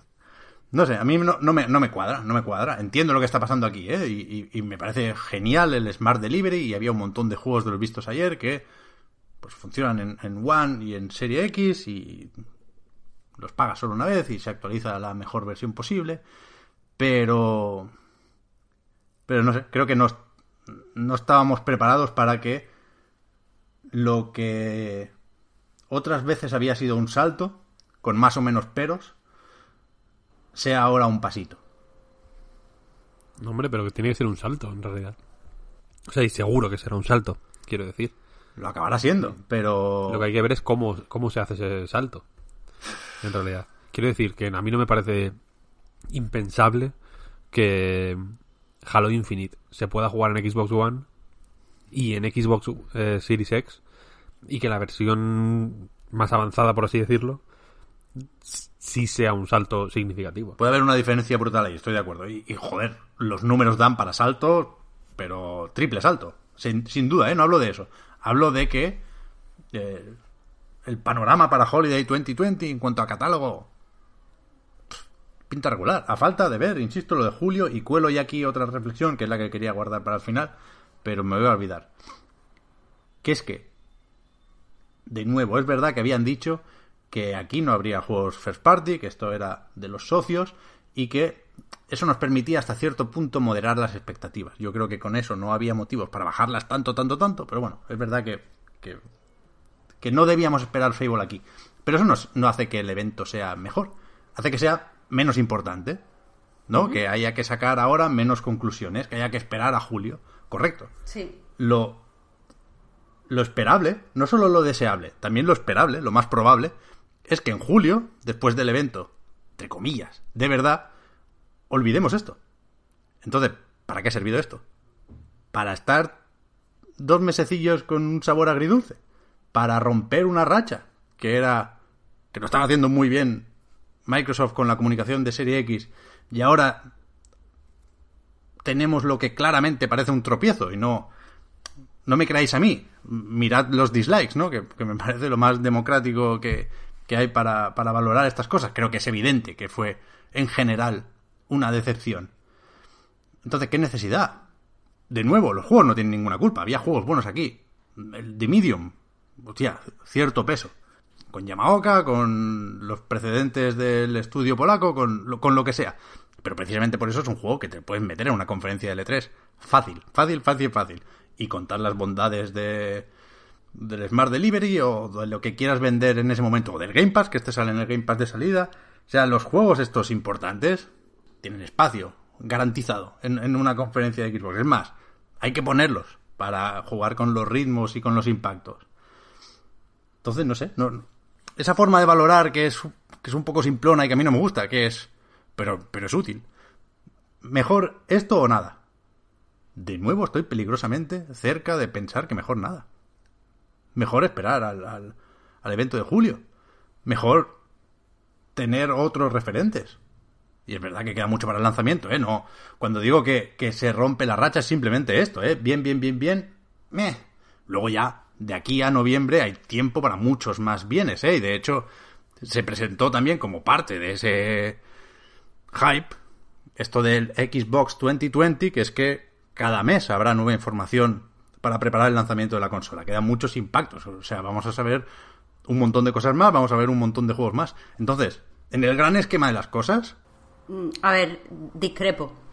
Eh, y no tiene nada que ver con el evento en sí. Yo entiendo que tengan que hacer este evento menor donde enseñen juegos de cara a un, a un evento mayor porque necesitan que ya, o sea, desde el punto de vista de la comunicación, creo que necesitan que ya exista contenido previo marcado como eh, Xbox Series X. O sea, ¿a qué me refiero? Mira, esta mañana estaba haciendo las noticias para, para web y quería hablar pues del juego español que, que anunciaron, del Call of the Sea. No, eh, y me he dado cuenta que en nuestra página existe la, la, etiqueta de PlayStation 5 y todavía no tenemos etiqueta de, de eh, Xbox Series X. No, pero o sea, es, no, no, esto lo comentamos, es Xbox a secas en principio. Esa etiqueta existe y dijimos que aprovechábamos la de... porque el SEO nos da completamente igual y la estructura interna de la web es un desastre. Aprovechamos Xbox a secas. Sí, sí, pero lo que te quiero decir, eh, ellos están usando el Xbox Series X, claro. el XSX dentro de su comunicación. Necesitan que haya ya eh, páginas, por- y es por rollo de, ce- de SEO que se utiliza a la hora de comunicación y todo este tipo de cosas. Necesitan que haya páginas que si buscas eh, XSX te devuelva eh, cierta, cierto contenido y que sea pues tanto de la consola, de, de los anuncios que han hecho en relación a la consola como de juegos. O sea, yo, yo entiendo que hay que generar contenido con la etiqueta de, de Series X. Para cuando, para cuando se haga el gran, mm, enorme evento, ya eh, tengan ahí eso como colchón. No sé, me, ¿Pero para me parece lógico. Pues por, por que tienes que mejorar la visibilidad de lo que vayas a anunciar, ¿no? Una cama de pinchos. Pero lo, lo- o sea, lo haces todo el mismo día, joder. No sé, yo, yo, yo creo que Pero, hubieran ¿sabes? entrado Si lo haces todo O sea, el mismo día, si lo haces todo el mismo día, primero no se habla de lo- los juegos no consiguen la misma visibilidad. Porque al fin y al cabo hay juegos de los que no vas a hablar o de los que los medios no van a hacer noticia porque es un juego relativamente menor y se lo come todo la información importante. Y si lo sacas después de la información importante, es como, joder, pues todo esto que han anunciado para esta mierda de juego es todavía más Pero- negativo. Yo esto lo pensé, evidentemente, Marta, y entiendo que otro punto de vista que hay que tener en cuenta es el de las desarrolladoras que dicen, joder, tenemos una ocasión de oro aquí. Evidentemente, no, no, no se habría hablado lo mismo del Call of the Sea si no hubiera estado aquí. Pero sinceramente, de aquí a noviembre, ¿quién se va a acordar del Chorus? Si hay un Halo Infinite de por medio. O sea, es que ponlo en el mismo evento y por lo menos te vas a enfadar menos con estos juegos. Yo creo que hubiera entrado mejor al lado de un Halo Infinite. Porque se crea al mismo tiempo el colchón y la punta de lanza. Y coño, ya lo tenemos aquí, tenemos un buen empaque. Catálogo de, no de lanzamiento, sino de ventana de lanzamiento y un poco más. Y creo que, que- que hubiera quedado mucho mejor apuntalado. A ver, sí, pero tienes que tomar decisiones y, Está claro, está claro. entiendo, entiendo, quiero decir, no me parece una locura, aunque no me parezca bien ni la mejor y a la larga ha resultado ser todavía peor por los negativos que contaba eh, lo que han decidido, pero no me parece ilógico. O sea, no me parece que, desde un punto de vista de salto de generación tenemos que hacer una serie de anuncios se hayan decantado por esto. A mí, me parece muy noble lo de querer ayudar a estos juegos, y creo que se puede hacer y que hay que hacerlo, pero creo también que... Te diré que la mayoría de los que ayer vimos esto, ahora estamos pensando, vale, pero ¿dónde están los juegos de verdad? ¿Dónde están los juegos Ya. que tengo que apuntarme de verdad? Y no estos que quiero olvidar, quiero quitarme el mal sabor de boca. Y no es culpa de los juegos. Si es que eso, a ver, tienes tiene razón. Mi apunte era simplemente que, que eso, que no me parece que se hayan vuelto locos a un nivel comunicativo, pero razón tiene. Te digo más, Marta. Creo que hubiera entrado mejor esto en agosto que ahora, después de lo de julio. Pero es que después no consigue la misma visibilidad, Pep. Sí, porque Después seguiremos, juegos- o sea, seguirá siendo antes del lanzamiento. De aquí a, a- a noviembre, a cuando salga esto, cualquier cosa va a tener visibilidad, Marta, porque o sea, Pero, vivimos para ¿Tú crees esto. que si nosotros... cualquier ¿Tú te cosa. crees que si... Sí, a ver, es cierto, tenemos que sacar muchas cosas. Pero ¿tú de verdad crees que es mejor no sacar gameplay después del evento grande de presentación de consola? Ahí es mucho más grave, tío. Para empezar, hubieran tenido más tiempo para preparar el gameplay. Y, y podrían haber metido gameplay de verdad. O sea, evidentemente aquí hay un tema que es importante, que es que, joder, la optimización se produce al final del ciclo de desarrollo y estos juegos si tienen que salir meses después del lanzamiento, incluso hay algunos que no tienen fecha, hay algunos que son para 2021, o sea, no tienen listo el gameplay, es evidente, faltaría más. Entonces volvemos a lo de antes, pues no pongas gameplay como palabra clave a la hora de anunciar esta presentación. Pero, ¿qué es eso? ¿Qué necesidad había de...? Creo que han tenido mucha prisa. Creo que, que se querían colgar una medalla de más, que no hacía falta, porque tenían otras medallas bien merecidas. Ya, ya hemos visto la consola, ya sabemos cómo funciona. Podíamos esperar a julio, yo creo. Y es verdad que aquí somos unos ansias y que si no hubiéramos visto esto, pues te diría, pues que no enseñan nada, mira, como Sony, que enseñan un mando y aquí a la Bartola. Pero, sinceramente, creo que que es mejor enseñar este tipo de juegos mezclados con los juegos que más interesan a la gente. De hecho, te diría que hasta el Assassin's Creed Valhalla se comió un poco la visibilidad de estos, que es el que, ¿no? Desde el minuto uno decían, quédate para ver Assassin's Creed Valhalla al final. Joder. Sí, venga, sí, es cierto. Pero bueno, que ya digo, no es un problema porque de aquí a noviembre van a pasar muchas cosas. Y, y, y es que lo gordo es lo de julio. Lo gordo va a ser lo de julio. Nos han recordado o, han insistido o han confirmado que la consola sale en 2020, que me, soy muy pasado con esto, pero creo que cada semana esa información es noticia, ¿sabes? Que, que o sea, el hecho de que todavía seguimos manteniendo esa fecha me parece relevante por la situación en el mundo. Insistían en que Halo Infinite llegará también. Halo Infinite tiene pinta de estar muy, muy listo ya, ¿no? Muy preparado, porque el propio Phil Spencer, que no salió ayer, aquí cada uno puede mal pensar o no, eh, Phil Spencer dijo, nosotros llegamos con la consola, llegamos con Halo, es verdad que tengo dudas con, con los demás, si van a llegar otros juegos que esperábamos hace no tanto para ese lanzamiento. Y, y, y, y lo, lo, lo de ayer también me da la impresión o me hace pensar, y esto no es solo un problema para Microsoft, faltaría más, muchos de estos juegos son multiplataforma, me hace pensar que si las consolas llegan va a ser por, por, por sus santos cojones, porque no van a llegar en bragas, no vamos a estar preparados. Va a ser, ¿no? Un- una salida en falso. Ojalá cambie de opinión en junio, en julio, perdón.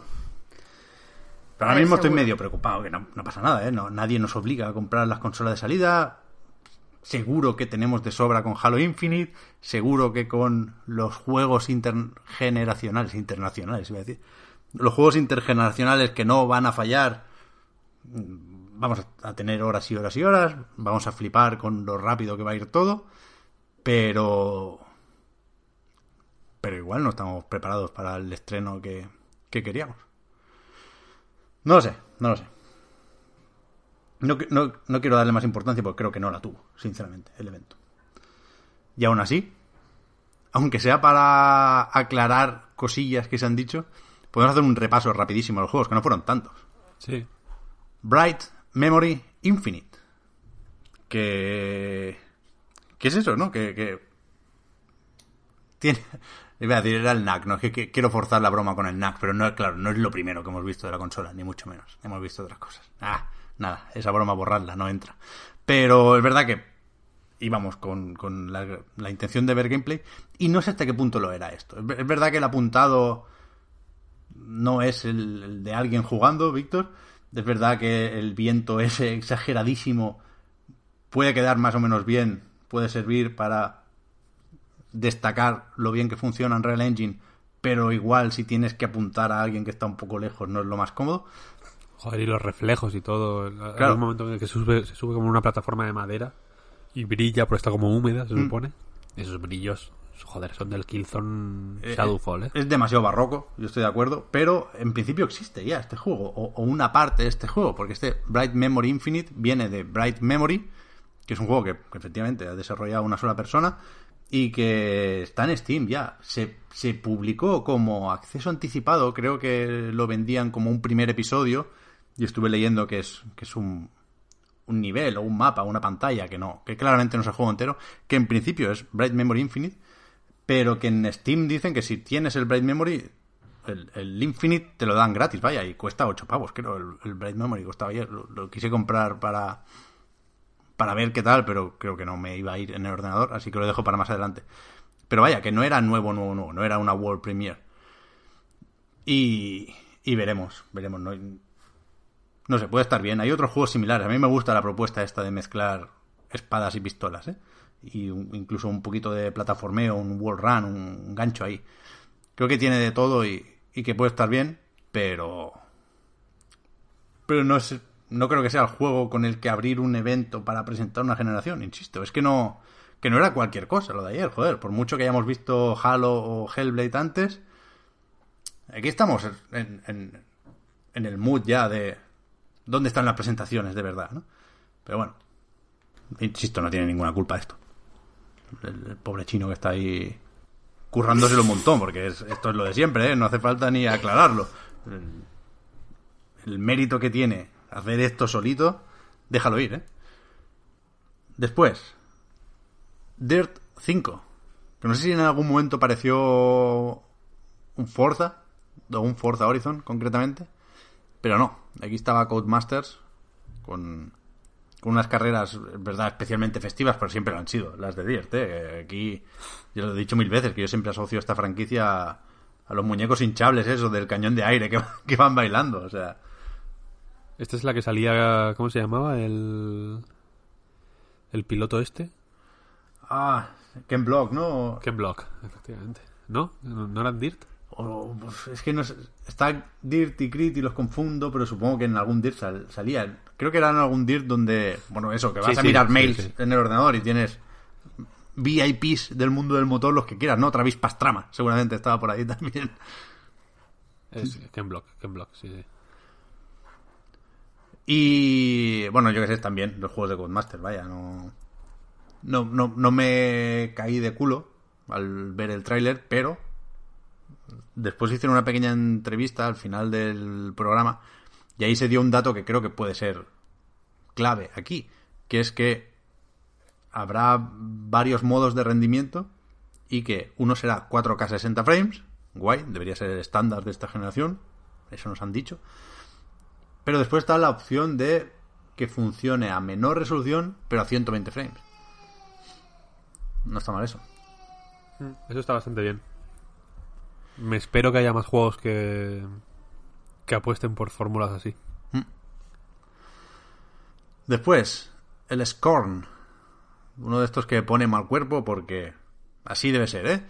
Eh, Lleva un tiempo dando vueltas.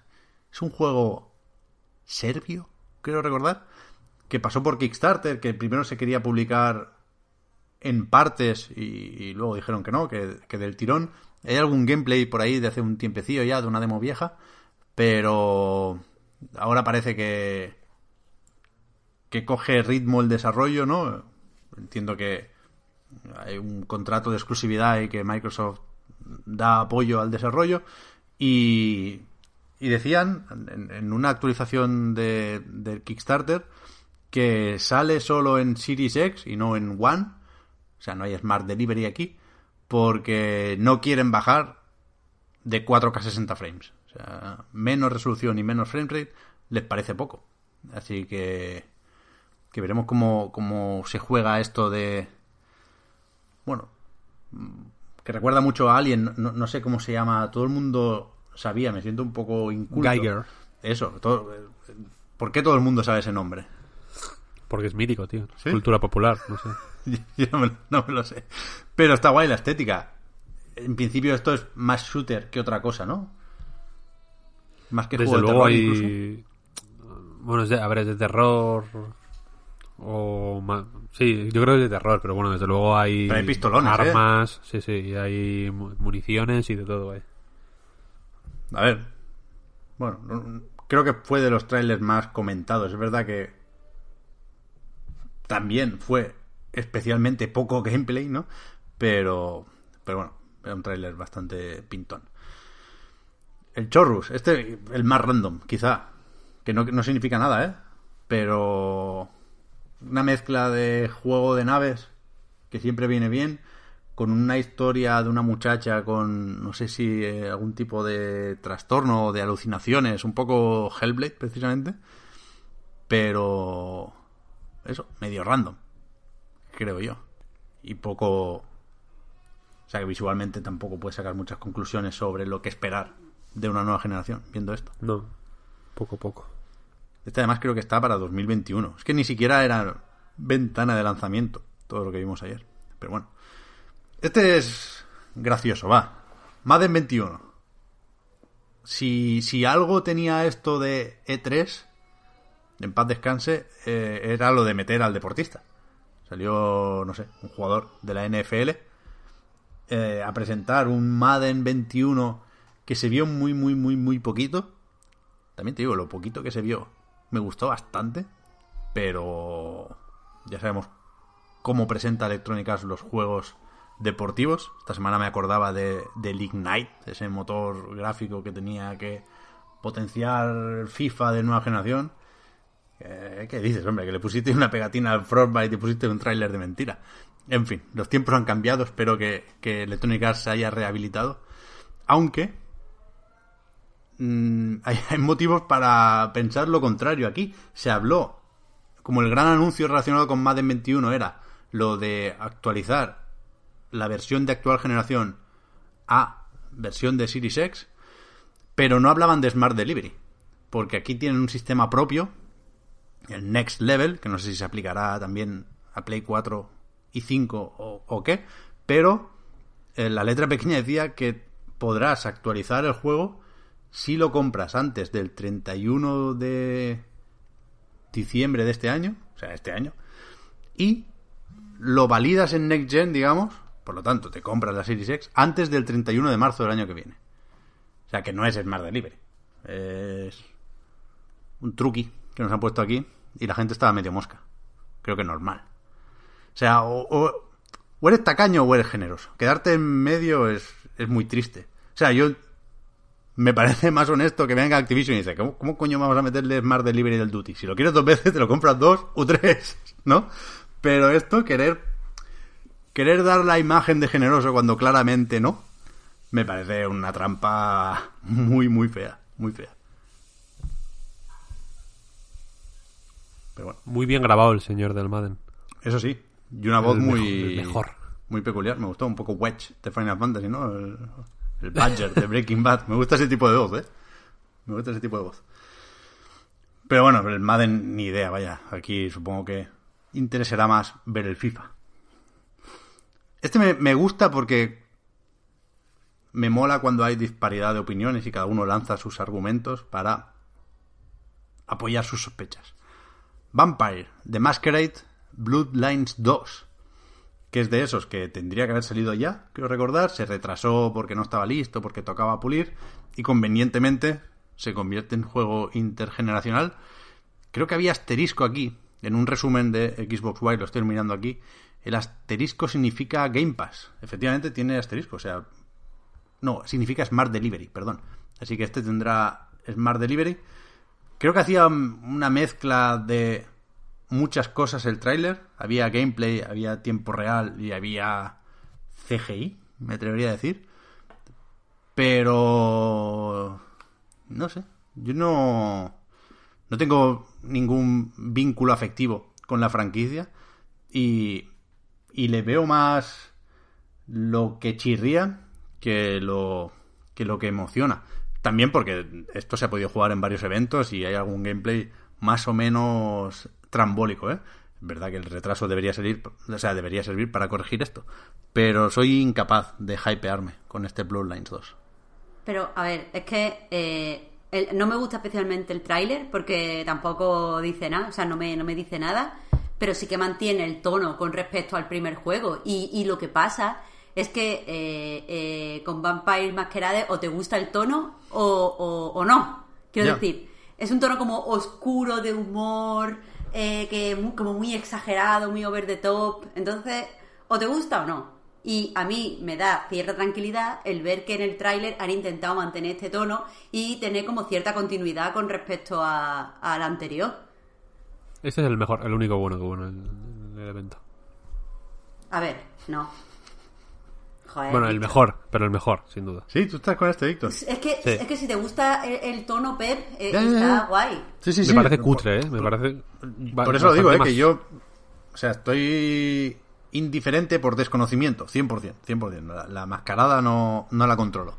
Pero me, me, me sorprende vuestro ramalazo pecero, rolero, que nunca sé de cuándo, cuándo va a salir. Pero bien, bien. Me, me, me gusta que representéis a los fans ilusionados con esto. Tú eres más de la mascarilla que de la mascarada. Corre- correcto, correcto. Eh, no, pero, joder, este, este va a ser... Yo creo que lo que necesita compensar por ser bastante cutrongo, porque es un punto más cutrongo de lo que a mí me gustaría, sinceramente, eh, lo va a compensar con creces. Yo también lo creo. Con, con cómo va a ser, vaya. Creo que, va a ser más fácil en este que en otros eh, so- sobreponerse a- al, pues en fin, al puntito menos de next gen que puede ser. Ya. Ojalá. A ver, sea, en principio es eso, es, es intergeneracional y, y- y hay una serie de, de casillas que hay que marcar para funcionar en las consolas viejas, ¿eh? Pero es verdad que estos días nos, nos van preguntando, porque estamos aquí calentando motores, cosas como ¿qué géneros creéis que van a salir más beneficiados con el cambio de generación? Y yo, sin, sin saber cómo funcionan, eh, tengo la sospecha de que le puede venir muy bien mm, la, mejora en, en la tecnología a los simuladores inmersivos. Yo creo que, joder, que es una pena que no estén quizá en, en su mejor momento, porque no sabemos qué va a pasar con Deus Ex, no está claro tampoco si Arkane está muy por Dishonored, lo de System Show, pues a ver cómo acaba, pero, hostia, yo, yo creo que que puede haber muy buenos simuladores inmersivos con las mejoras que, que prometen estas nuevas máquinas. y, y si Bloodlines 2 es un primer paso en esa dirección, me, me va a apetecer seguro. Sí, sí. Realmente los simuladores inmersivos son la hostia, ¿eh? son un poco definitivos como género, como fórmula. Son lo- lo- los videojuegos totales. Mm. No hay, no hay otra. Sí, sí, estoy de acuerdo. ¿Qué más? A ver, después de este vino el Call of the Sea, que este fue el momento made in Spain del, del evento. Esto se hace en Madrid, out of the blue. Y estuvo guay, a mí, de, de los que si no pasa nada raro, quiero jugar cuando salga, ¿no? Además, lo, lo, lo pilló, lo edita Raw Fury, que suele ser garantía de ciertas cosas. Y, y bien, una mezcla de. Viendo el tráiler, ¿eh? sin entrar en las mecánicas o en la temática. es- Esto es años 30, ¿no? Estamos buscando Sí. ahí a- al marido de la protagonista, creo, o a la pareja, eh, en una isla. Me recordó por, por, por el tono a Firewatch. Además, la voz es la de, de Laila. No recuerdo el nombre de. Sissy Jones o algo así es. Creo que sí. Y después, bueno, no sé, la, la isla y las cataratas recuerdan un poco a Sea of Thieves, pero también a tantos otros, ¿eh? Me pareció bonito, vaya, que ya, que ya es. en un... En una presentación tan de, de eso. Espíritus, diablos, monstruos y, y cosas raras, un juego bonito me, me entró más que bien. Sí, a mí, de hecho es lo primero que, que me fijé, que todos los demás juegos son como muy oscuros, muy realistas, y de repente llega este que es un poquito pues, pues más cartoon y más, más colorido, y rompió muy bien con lo que estábamos viendo. Me parece que el juego eh, es interesante, que además es, es de puzzles, por lo que, por lo que parece. O sea, vamos a tener que ir avanzando en la isla y resolviendo eh, ciertos puzzles relacionados con la, con la civilización que, que ya había ahí, para ver qué le ha pasado al marido que estaba en una expedición. Y eh, por lo que pues se ha dicho, bueno, lo ha dicho Tatiana Delgado, que es la fundadora de Outside, eh, Outside the Box, no, Outside the Blue. Out of the eh, Blue. Que es el, Out Out of of, the Blue, algo, algo así era, sí, Out of the Blue, que es el, el estudio. Ha dicho que el final pues está inspirado por, por la historia de Lovecraft, o sea que, que va a ser así, va, va a haber secretitos y va a ser oscuro y tal. Honestamente, me echa para atrás que sea primera persona, porque además en el vídeo ya me estaba mareando. O sea que no, no sé si va a ser para mí tanto como me gustaría. Y me gustaría mucho, mucho que fuera pa- para mí con los puzzles y tal. Este es muy interesante, de lo, de lo mejor, el Sí. segundo mejor que se vio en, la, en la esta. O sea, ese tramo del Inside Xbox, Bloodlines Ahí- 2 y Call of the Sea, ese te gustó. Ahí está, ahí estábamos a gusto. Sweet Spot. Y después el de Ascent ya no, decía. A mí sí me gustó este, ¿eh? No, no, no.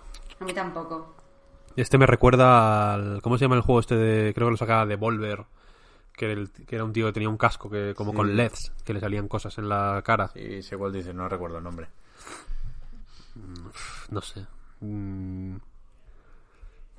De nuevo, si llegado el momento lo juego, seguro que me gusta y, y lo juego a gustísimo y todo bien. Como decía antes. Pero el, el rollo cyberpunk. Joder, fíjate que tendría que cansarnos, eh, yo qué sé, el año que viene, ¿no? Después de jugar a Cyberpunk 2077 igual, pero a mí ya me tiene agotado, pero agotado. Ya. Alguien decía en los comentarios A de la web. sobre todo, perdón, Pep. Didi, Marta, perdón.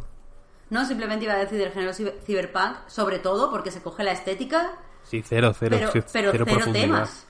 Es que me cansa, me, me agota.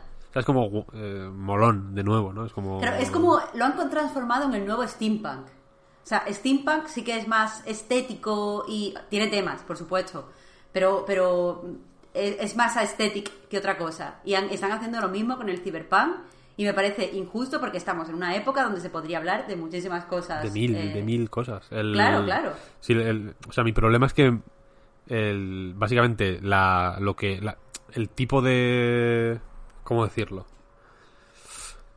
Eh, actitud, no sé cómo llamarlo exactamente, de, de supervivencia en entorno hostil, ¿no? Que antes era en bosques, ¿no? En plan, tienes que eres tú contra el mundo. Eh, todo está contra todo está en tu contra, ¿no? Eh, ten cuidado, no te fíes de nadie. eh, eres so- solo solo tú puedes salvarte a ti mismo, tal no es igual.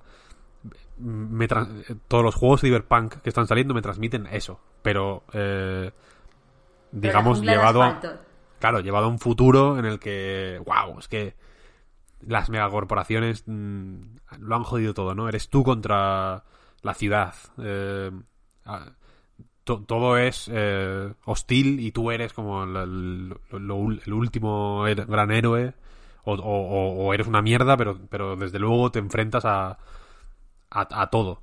Es como una cosa de... me transmite una, una agresión que, que me que me cansa. Una vez lo podría haber aceptado.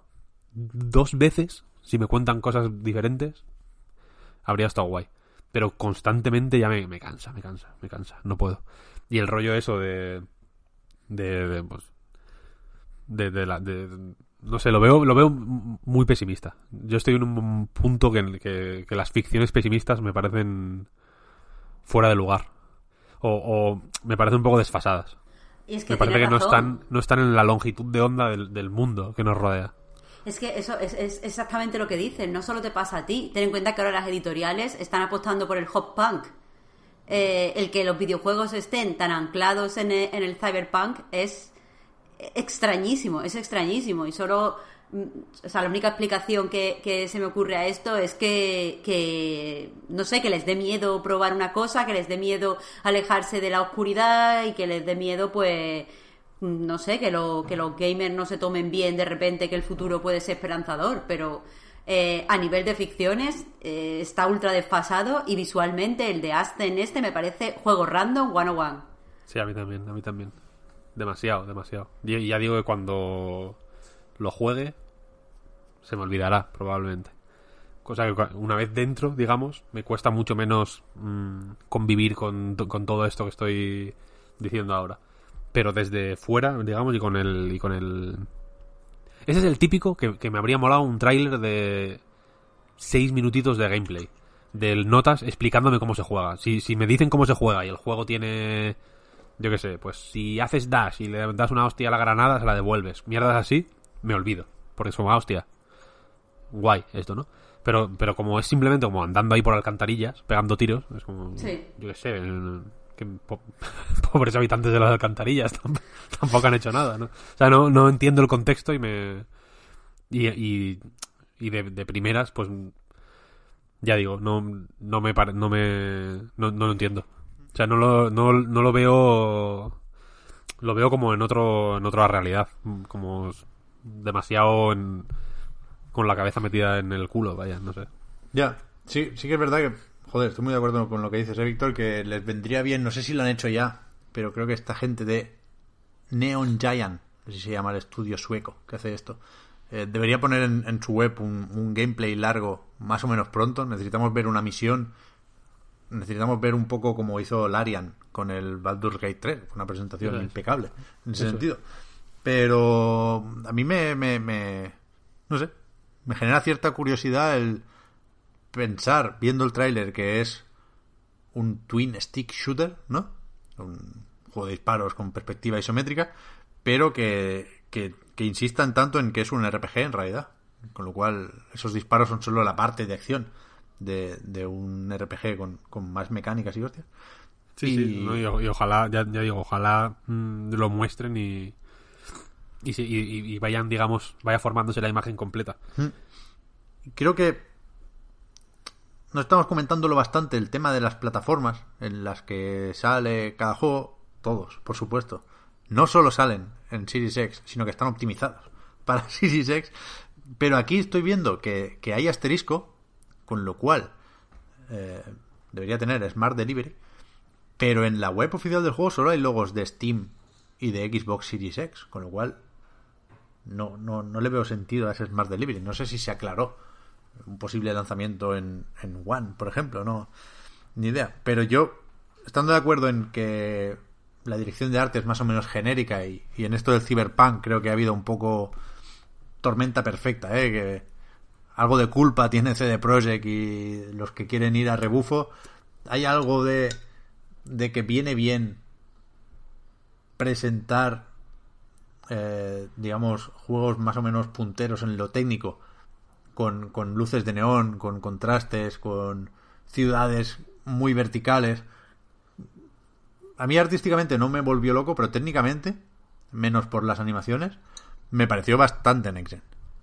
O sea, no luce Pero mucho lo porque que los personajes son pequeñitos, pero creo que es de lo más next gen que vimos.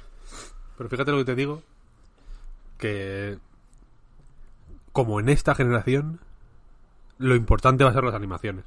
Sin duda, sin ¿sabes? duda. O sea, quiero decir que, que cuando... no, sé- no sé si fue ayer o cuando estaba en- hablando con un amigo, estábamos comentando el Inside de Xbox. Fue ayer, de hecho, sí. Y... Y alguien dijo, yo todavía espero... eh, no voy a revelar los nombres por se dice el pecado pero no el pecado.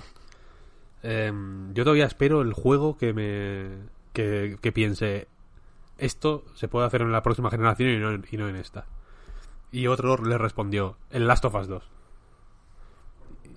Porque es eso. O sea, por, por muy chulas que sean las ciudades, eso es geometría estática, plana. ¿Sabes? Donde se va a ver lo guapo va a ser cuando te muestren una cara y sea la hostia.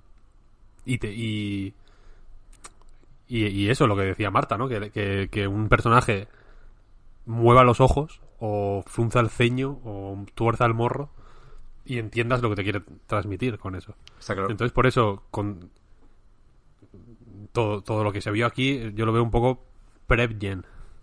Por, por tocho que sea, eh, en fuerza bruta, ¿eh? digamos. Todo esto se ha visto en PC, quiero decir. sí, Y, y- y lo, y, lo, y, y- y lo más tocho en PC lo veo menos relevante en general. Y, y que me perdonen mis hermanos peceros, yo soy parte de esa eh, comunidad mágica. La Master Race lo llamamos porque somos racistas. Eh, eh, pero es que, pero la, la fuerza bruta, yo creo que al final, eh, o la, la- la- la capacidad de cálculo pura, cuenta menos que que el que pues que eso que el, que, el- cómo, que cómo se mueve una cara o cómo o eso o cómo le duele a un personaje un, un- yo que sé un, un cuchillazo ¿no? en la pierna este, este tipo de mierdas creo que son mucho más next gen que que mostrar mm, construcciones locas gigantes Sí, sí, estoy de acuerdo. Tampoco sé cuánto requiere de máquina, digamos, el hacer animaciones más realistas. ¿eh? Creo que aquí hay una limitación que es la más evidente, que es que aquí hay que echarle horas y hay que echarle gente y por lo tanto hay que echarle dinero. Creo que es lo más artesanal del desarrollo de un videojuego. Más, eh, o sea, con, permiso de los bocetos, ¿no? Que, te- los puedes hacer con lápiz, si quieres, ¿no? Pero la, ¿Sabes? Lo, más laborioso, lo- lo que es más difícil de reemplazar por automatismos y por inteligencia artificial. Y, y hay que contar con, bueno, con técnicas y con ingenio y con cosas como el motion matching, que es lo que puede, lo que puede eh, hacer que la animación salte de generación. Y no sé cuánto depende esto de la CPU y la GPU, seguro que relaciones hay. Pero es verdad, es verdad. Lo de las animaciones es importantísimo. De hecho, no he querido cebarme, pero ya, ya que estamos. Eh, en el tráiler del Bloodlines 2 hay una escena que es penosa, que es la de la discoteca, que parece los Sims. O sea, Sí, sí, pero parece fatal, los todas, Sims. todas. Los Sims Halloween, expansión, expansión de, de este año. Los Sims vampiros, sí, sí. Muy, muy malo. el- Por las animaciones, de las caras, de los cuerpos. O sea, está ba- bailando de una forma penosa, penosa. Bueno, a mí me, sor- me sorprendió mucho que centraran todo el tráiler en el baile, ¿no? En el, en muñecos así como bailando y siguiendo la música, porque hay un momento en el que digamos que hay un primer plano de una mano como que se está tomando así como la cadera, ¿no? Y siguiendo la- el ritmo de la música, Sí, con los chasquidos, sí, al final. que la mano misma está fatal. Muy mal, no va con el- no, está mal animada la mano, sí, sí. es muy difícil por- y por eso digo que me sorprende que lo hayan centrado ta- tanto en el baile que quede bien un baile Sí, sí. eh, eh, de ese estilo eh, si, si no lo haces hiper bien hay que ser muy exquisito para que una escena de baile en, en- en un videojuego no quede súper catastrófica ¿no? porque, porque el baile que es una cosa como muy orgánica y muy humana ¿no? y muy natural normalmente en videojuegos queda co- como joder, como cortocircuito bailando, ¿no? Como, de- como es una cosa de robot total, total y absoluta. Y aquí me fue como, hostia, risky, ¿no? Bailar tanto. Sí, sí. Pero bueno, eh, eh, con el árbol de Navidad todavía un poco mejor. Porque tenía el punto creepy, que bueno, ya si, si bailaba mal, pues ya estaba dentro de una escena incómoda. Pero lo de la discoteca me pareció trambólico y gratuito, innecesario, total. Pero eso va a ser muy bueno ese juego. ¿eh? Ojalá, ojalá. Yo, yo, si algún día me hago pecero, va a ser por los Immersive Sims. Tú cuando te hagas rolero Por Warren Spector. no vas a volver para casa, te lo digo. A falta de Phil, que, que no estuvo ayer. me- esta semana me pillo la figura paterna de Warren Spector. Que es el mejor. Eh, The Medium, del Blobber Team. Quizá el juego, con permiso del más tocho que fue sin duda Assassin's Creed Valhalla. El titular fue The Medium. Yo es el que más gente he visto escoger como favorito, como más prometedor. De hecho, tú, Marta, estabas ahí, ¿no? Sí, a mí me, no sé, me, me gustó lo que se vio, había como misterio y también se sentía en cierta forma diferente. A mí me tiene interesar y yo creo que lo voy a jugar cuando salga. Esto es, ya digo, del estudio polaco responsable de eh, Layers of Fear, Observer y más recientemente Blair Witch. De hecho, parece que van a repetir la jugada porque sale de inicio en Game Pass. Y por ahora solo se habla de plataformas PC y Series X. El Blair Witch salió primero en Xbox y PC y luego más tarde en, Play 4. Pero pero creo que fueron muy vivos esta gente, porque nos han hecho el Psychologic metiendo a Kira Yamaoka para reforzar, más allá de para tener una música que seguramente va a estar muy bien, la compone junto al compositor que tienen en, el equipo.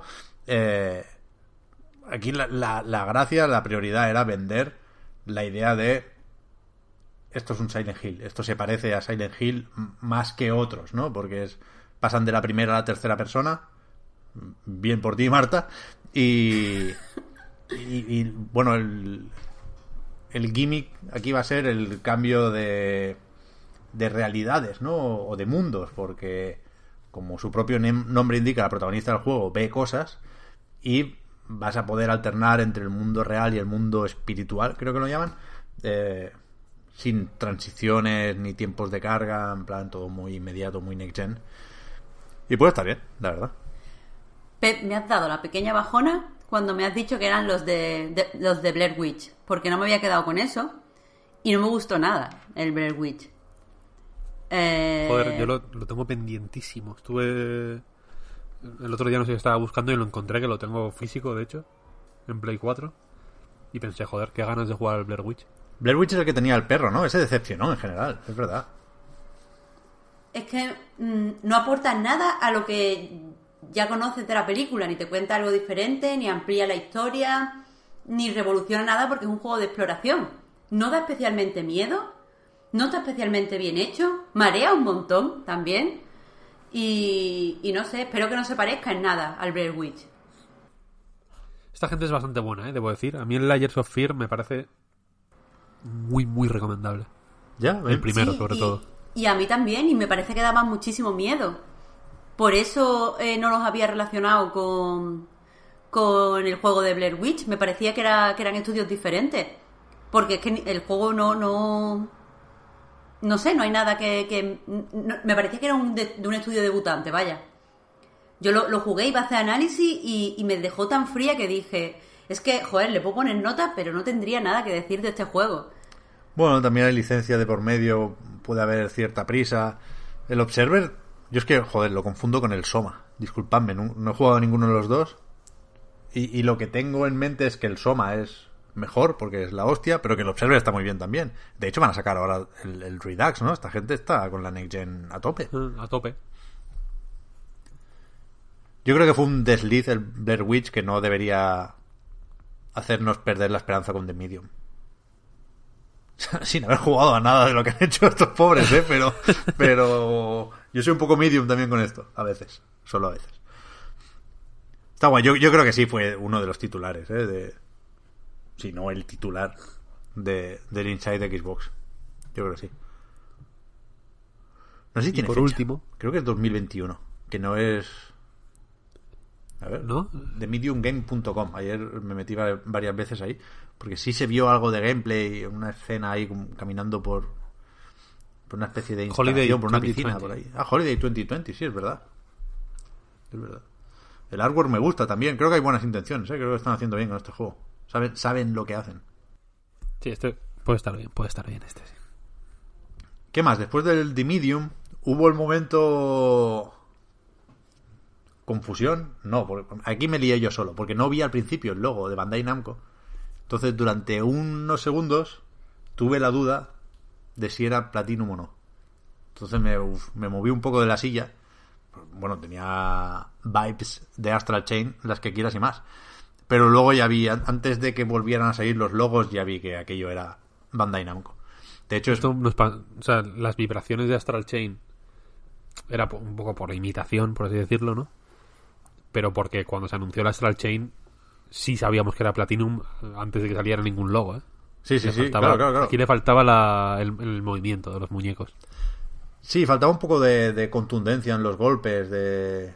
Hmm, Les lanzaba coches como sin ganas. Eh, Es un poco desganado el protagonista, me parece, pero visualmente a mí me gusta. Me- me- o sea, lo de que los enemigos sean jarrones con plantas, lo hicieron tirando los dados. O sea, podrían haber sido peceras, pero peceras no jugadoras de la Master Race. O sea, acuarios, ¿sabes? Con los, con los peces dentro. Random 100%. Eh, Lo hizo la IA, lo de los enemigos. Pero gráficamente me gusta bastante. O sea, el prota es nivel Narutada o más. Me gustó. Yo, o sea, lo quiero jugar. Aunque no sé qué pasa con, con estos de Bandai Namco, que al final siempre me echo para atrás.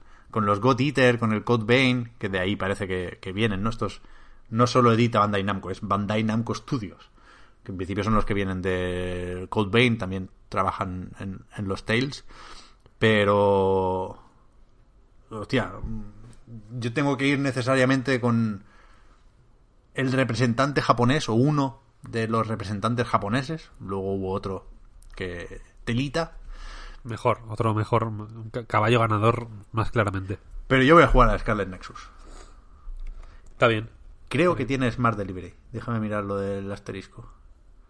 Yo es que como ya he jugado a un juego de, de Platinum y por lo tanto soy como una super experta en Platinum, ahora, me- ahora solo me gustan los juegos que, que en los combates hablan conmigo, como, como me pasa en el Nier Automata. Entonces esto ahora mismo me parece una mierda como un coco. Aquí- uy, aquí te van a hablar, ¿eh? Este- estos tienen pinta de, de darle al walkie-talkie, ¿eh?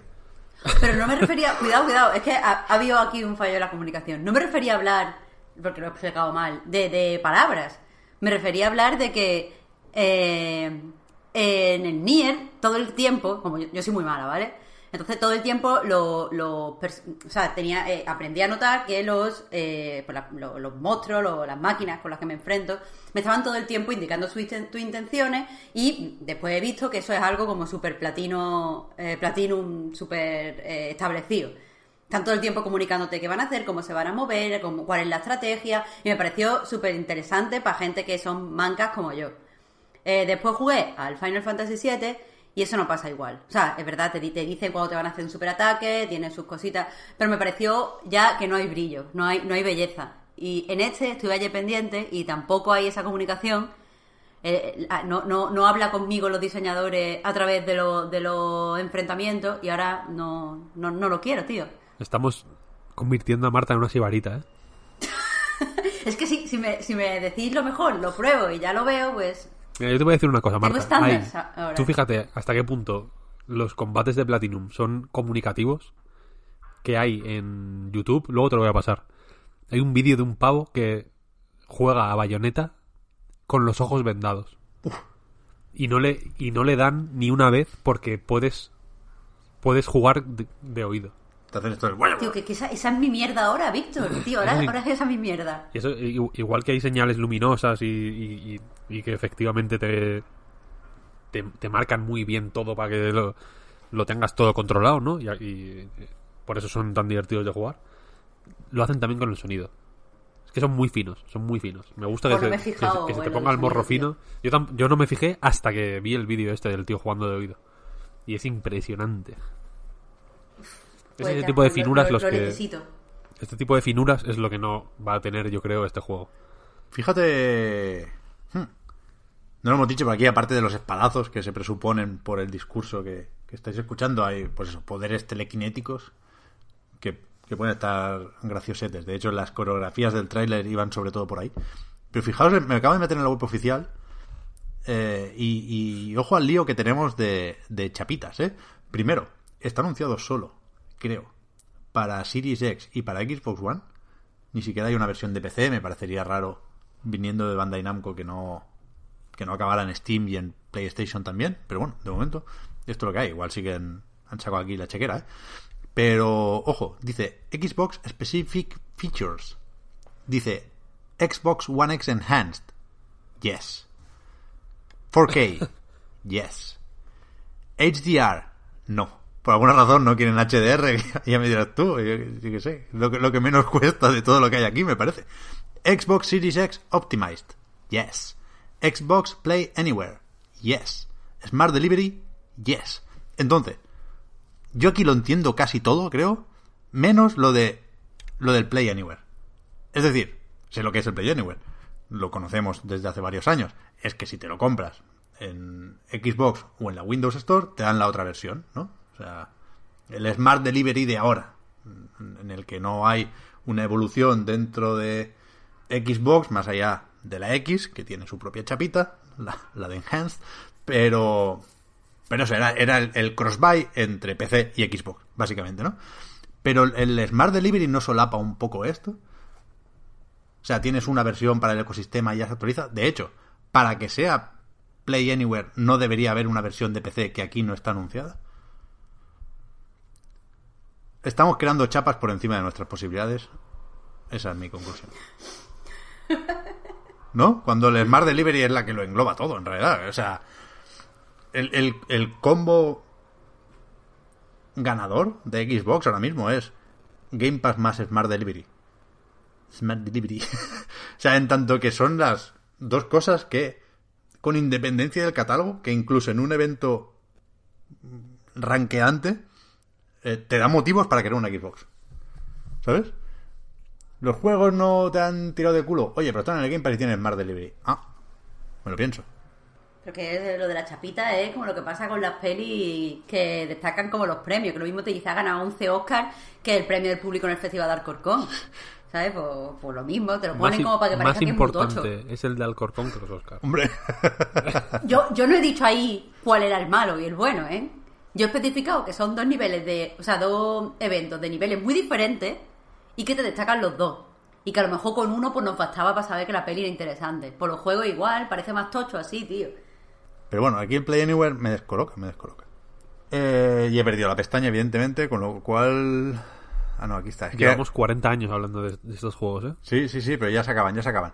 Eh, que lo malo del Jitsi, me tengo que bajar la aplicación, porque teniéndolo abierto en el navegador es un peligro de cuidado. Yo la lío aquí en cualquier momento con las pestañas. Penúltimo juego, Second Extinction. De, de pegarle tiros a los dinosaurios. Yo pensé que era un ARC, porque los velociraptores o similar eh, me, lo recordaban a los del ARC. Pero luego, no, verdad que era un poco más bruto si cabe. Y, me hizo gracia un comentario que, que me hizo Javier Moya ayer, que es que le sabía mal por los dinosaurios, que no, que esos en concreto no habían hecho nada. Y mira que les cuesta poco a los dinosaurios comerse a alguien, ¿no? Pero ahí, claramente era como, como ir a cazar elefantes, pero, pero a, a lo, bu- a lo bruto. Second Extinction, me la estás provocando tú, cabrón, a escopetazos. ¿No? Que me parece una motivación muy mala. Está feo, está feo. Yo pensaba que era Turok, no te digo más, en plan, la, la Virgen. Lo han, lo han traído de vuelta. Eh, esto es un cooperativo para tres jugadores y es de Systemic Reaction, que es este estudio que... No, sé si hablamos de esto, creo que no. Pero que Avalanche, la Avalanche sueca, no la americana, la que colaboró con Rage 2, la que venía de... No, de Just Cause en realidad, ¿no? Y, y demás. Y Mad Max, no me salía. Que se compartimentó en tres estudios. Uno se, se sigue llamando Avalanche, otro Systemic Reaction y otra tiene un nombre, no sé, Imperfect Walls o algo así. Y no sé muy bien cuál es la diferencia entre cada uno. Pero bueno, estos vienen del... O sea, estos en concreto de Systemic Reaction creo que vienen del Generation Zero, aquel cooperativo también con robots en una Suecia de los años, yo qué sé, 70, 80. Que, que no probé, que, que pasó sin pena ni gloria, me temo. Es un poco malo. Yo sí jugué. Es un juego que la ambientación es increíble, pero espectacular, de verdad. Eh, pero que luego no tiene, no tiene mucho. Es un, es un poco fofo. A nivel de, de- de progresión y de planteamiento, no hace mucho.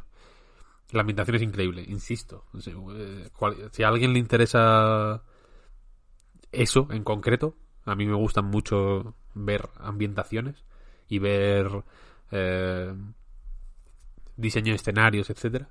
Este es extraordinario. Hay un hay porque tú estás como por Suecia mm, y hay como robots.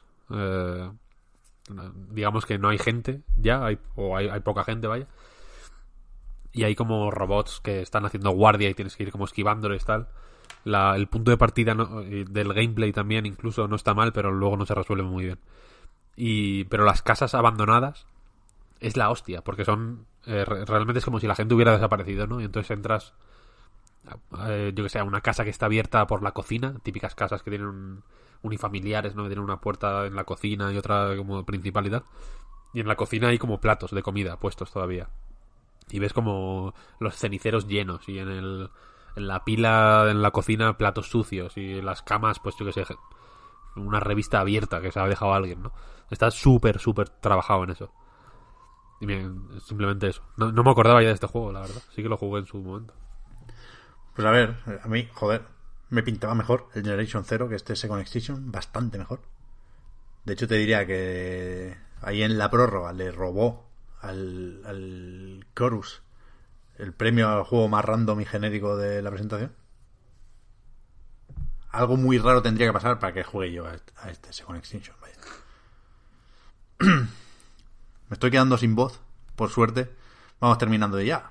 Con Yakuza Like a Dragon, lo que en Japón es el Yakuza 7, que de hecho lo tienen ya ahí desde hace un tiempo en PlayStation 4, y que, que llega no solo a Series X, también a Xbox One y a PC, que se filtró hace unos pocos días, ¿no? La ficha en Steam Database, pues aquí lo tenemos. En principio es de lanzamiento, llega con la consola.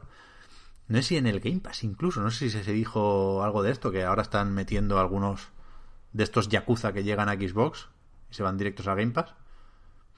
Y, y no sé, a mí es que me, me he perdido varias entregas recientes de Yakuza, no estoy al día ni muchísimo menos. Pero conmigo sin duda va a funcionar lo de cambiar de protagonista para crear una nueva puerta de entrada. Siempre se habla de puertas de entrada, ¿no? Van creando. Un Yakuza sí, uno no, es una puerta de entrada, ¿no? Porque se van a la precuela, se van al remake y, y, creo que les está funcionando eso, ¿eh? Y este Laika Dragon me parece genial. O sea, el mejor tráiler, sin duda, de ayer. pepino, pepino marino. sí, sí. Este va a ser brutal. Si a la gente que esté escuchando esto y esté pensando ya en puertas de entrada, el cero creo que está en Game Pass, ¿no? Sí. Yakuza 0 para mí es el mejor Yakuza, de hecho. Y funciona súper bien por lo que dices, porque no, te metes en medio de ninguna historia, ¿no? Es, es, el principio de todo y está fenomenal. A ver, el mejor Yakuza es el Judgment, pero vale, que juegue la gente el cero. Jasmine también, Jasmine también, efectivamente. Y Yakuza 6 es acojonante también. Para mí esos tres son del universo Yakuza de lo que he jugado en realidad, porque no he jugado a todos. Eh, son los que más me han molado. Pues sí, tiene muy buena pinta este, vaya, que es lo importante. Mm. Y bueno, vimos a Nagoshi también, que, está bien esto del ritmo picadito, trailer, trailer, trailer, pero creo que, que algún desarrollador gusta verlo. Y Nagoshi, por supuesto, de eso, con, las fundas en los dientes, con la mascarilla y que se quita un momento para contar sus cosillas. al, Nagoshi hay que hacerle un monumento. Es un maquinote. Nagoshi, fíjate lo que te digo, es lo... No voy a decir lo único, pero lo que más hecho de menos del E3. De ir al E3. Cruzarte con Buscar a Nagoshi, ¿no? En el... Para quien no los... Quien... la la conferencia de Sony suele ser, eh, suele haber como un pica pica antes, ¿no? En un parking. Durante muchos años se hizo así. Y pues en el en el parking este pues hay como food trucks, ¿no? Como con mm. comida mexicana, comida japonesa, tal no sé, no cuál. Y ahí están todos, ¿no? Está el Neil Druckmann, está eh, el Cerny, igual no, ¿eh? Pero bueno, hay como gente, eh, nombres propios, ¿no? Están todos ahí mezclados con con de pronto Kyle Bosman, como que ves ahí el, es un poco el quién es quién, ¿no? De la, del, del, video, del videojuego internacional, de hecho. Y molaba porque el puto Nagoshi siempre iba como rodeado de, de personajes del Streets of Rage, ¿no? Un poco. como con punkis, de pronto. Pero un poco realmente como, el, como en el Yakuza, como que te cruzabas ahí de pronto con... Como que había gente normal, ¿no? Como, como vestido de calle y de pronto un grupo de macarras que te iban a, a, pegar, vaya.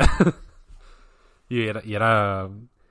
Tengo muy buenos recuerdos de Nagoshi y sus macarras. Y a partir de aquí, o sea, después de esto quiero decir, pues Assassin's Creed Valhalla, que ya, ya lo hemos comentado al principio, y, con eso nos fuimos. Hubo el intento de, de, de convertir en One More Thing la única cosa que sabíamos de antemano que iba a estar y que nos habían dicho con cartelitos desde el principio de, del vídeo, quedaos que al final está este. Pues bueno, vi bien a, por cierto, vi bien a Damon Baker, más o menos bien, dentro de lo, que le permitía el evento, que, que, es el que venía de Nintendo, que había presentado varios directs también. Y ahora está en Xbox. Sí, sí. Se ha dejado el por más largo. Yo no tengo nada más que decir, vaya, ya, ya he avisado que metía las conclusiones al principio para contextualizar mi opinión, que ya digo, no es positiva, pero tampoco es importante, en el sentido de que estoy muy dispuesto y muy expectante de cambiarla en un par de meses. Sí, sí. Le está costando arrancar a la nueva generación un poco. Porque es evidente que ni ni una lista de características pues prometedoras y, contra los que no tengo nada, tanto técnicas como yo que sé, como de cosas como el Smart Delivery y demás que chapó, me quito el sombrero, ni por el otro lado el mando o la o una conferencia de la que por fortuna sacamos el perfil CFHR de Marcerni. Creo que eso no es. Mm, o sea, no da para aguantar tres meses o cuatro de, de, Next Gen, ¿no? y, le está costando arrancar porque yo entiendo que, que ahora mismo es la peor situación para arrancar nada, ¿no? Quiero decir, ya saliendo del de la burbuja videojuegos, el mundo no está, el mundo tiene el motor calado, por así Sí. decirlo, hay que Hay que tenerlo muy presente y, cre- y creo que no es eh, o sea creo, creo que no lo estoy metiendo con calzador creo que es así que está costando arrancar y que y que esta conferencia si la situación estuviera normal o este evento digamos vaya este este Inside Xbox si la situación en el mundo fuera normal probablemente se habría comentado como pues como muchos otros Inside Xbox, ¿no? Ahora tienes a todo Dios metido en su puta casa todo el día viendo viendo esta puta locura. Entiendo que es un momento golosísimo para hacer para crear un hype demencial. El hype, por definición, es irracional y es una y es una cosa eh, puramente eh, pues de, la- de las tripas y de, y de, y de ir como un, perro rabioso sin pensar. Y no era el mejor momento yo creo. Eh, entonces habrá es un poco como venga arrancamos no aquí arrancamos aquí es la línea de salida. Y es como no no no está un poco más allá. Ya, se ve digamos pero no pero no aquí no era todavía. Entonces yo creo que, es difícil quitarse esa sensación no y joder ya digo. O sea, yo no creo que, yo no creo que en esta ocasión, como, como ya he visto a, varias personas hacer, se pueda decir eh, es que os habéis creado falsas expectativas, es que mm, no se puede ir con hype.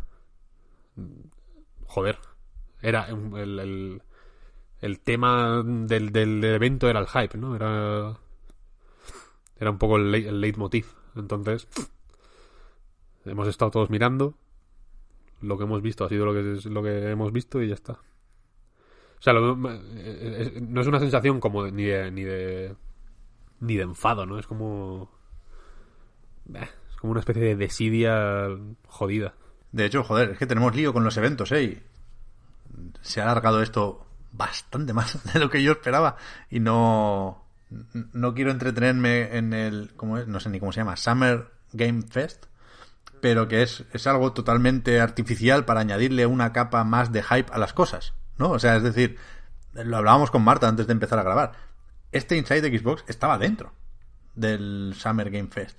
Y yo no lo sabía porque desde el Inside Xbox no se mencionó en ningún momento el Summer Game Fest. Igual que no se va a mencionar seguramente cuando veamos el EA Play Live, que es el 11 de junio, o el, o el 12, nos pilla a nosotros ya de madrugada.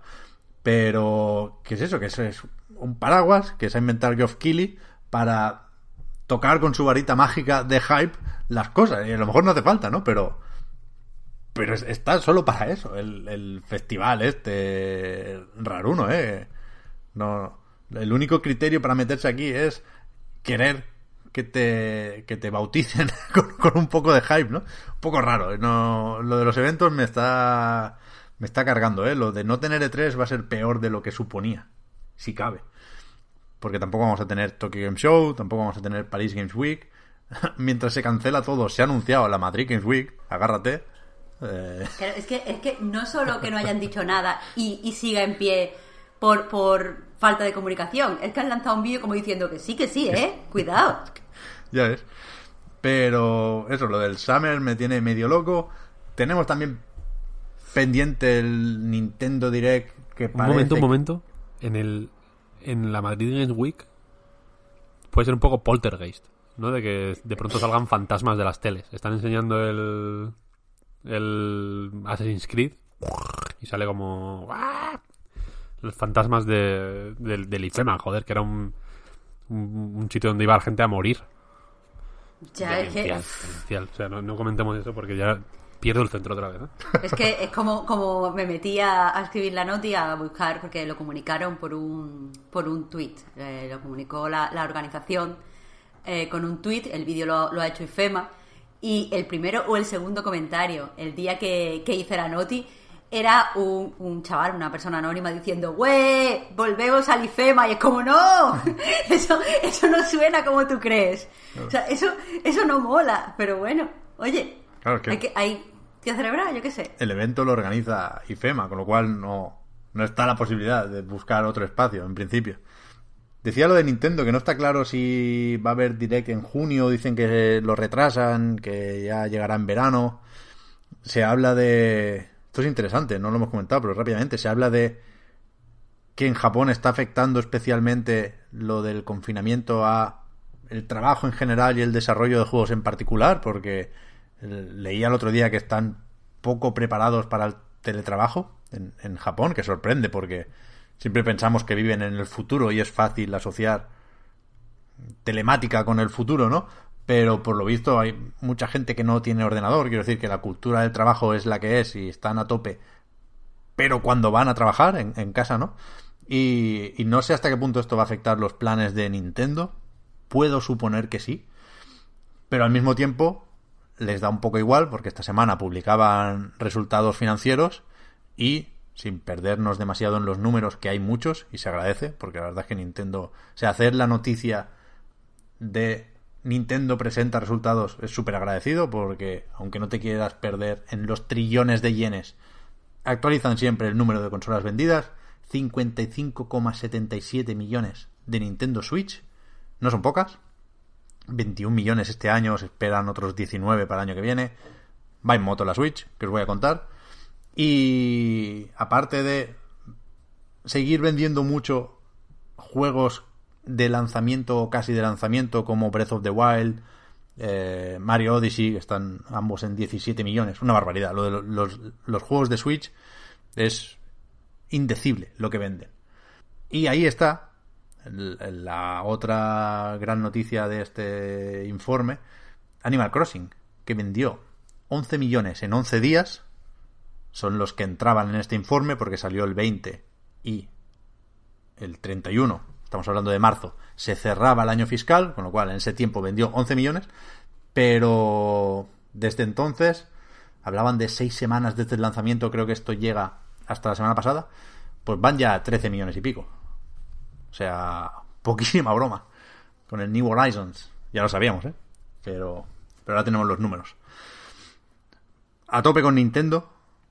Aunque veremos cómo para el golpe, si es que necesita pararlo, de una nueva generación que necesariamente, por una cuestión puramente técnica, va a dejar más desfasada a Switch. Y, y veremos si eso tiene implicaciones en el apoyo de las CERS, que ya, ves tú, no, no voy a hablar ahora de esto, pero que el melón de Nintendo lo tienen en casa, vaya, y aquí hay que ver si llegan las remasterizaciones de los Mario, si llega la secuela de Breath of the Wild, y si queda alguien haciendo el Bayonetta 3. Me cago en la leche, que vuelve a salir en- en los crueles PDFs, en blanco y negro, al final, Bayonetta 3, to be announced, la fecha. No hay novedades ahí. Este sale en, en septiembre, Joder, ojalá, te lo digo yo. ojalá. Pues eso, en, en cuanto a noticias, yo creo que, que lo importante es esto. Alguna cosa más ha habido, ¿eh? Está moderadamente animada la cosa últimamente. Pero hay que hablar del Streets of Rage 4. Que además hemos jugado los tres.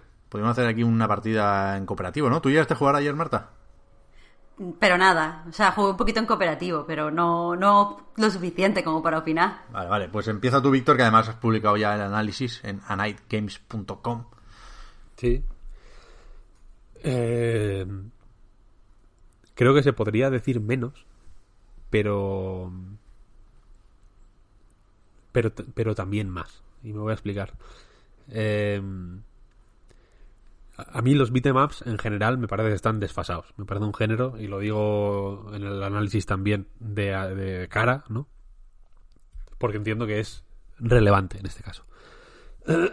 los beatemaps son un género muy particular y, y en el que a la que vas metiendo cosas o cambiando cosas se va mutando en- en otros géneros, ¿no? Si le metes velocidad, se convierten en un hack and slash, ¿no? Si le metes, eh, yo que sé, historia, por ejemplo, se convierte en Yakuza. Entonces, eh, me da la sensación, y es una sensación que he tenido siempre, de que los beatemaps están un poco encasillados o arrinconados en, en una serie de mecánicas y de, y de formas de ser y de pesos y de velocidades e incluso de, de, de estéticas y de temáticas que, que son extremadamente rígidas. Algo es incluso contraproducente. ¿Qué quiero decir con esto? Que el, incluso el hecho de caminar por, la, por una puta calle pegando a punkis eh, es, parece importante en un beatmap. ¿no? Como si de, si de pronto cambias eso, eh, como que es menos beatmap, ¿no? De pronto.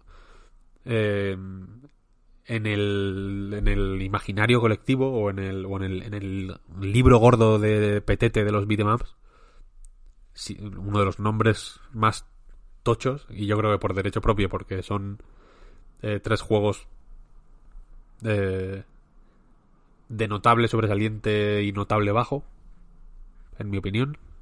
Están Streets of Rage 1, 2 y 3.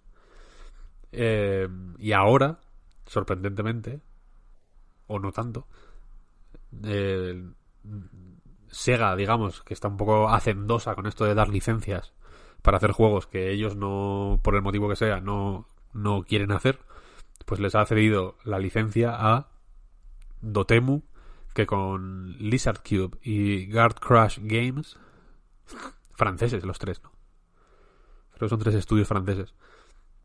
Eh, pues se han puesto, se han echado la manta a la cabeza y se han puesto a hacer Streets of Rage 4. Eh, ¿Qué le pasa a Streets of Rage, Streets of Rage 4? Yo creo que, que, es un buen ejemplo a la vez de de por qué los beatemaps son tan minoritarios y, al mismo tiempo eh, un ejemplo de, de, cómo podrían dejar de serlo, ¿no?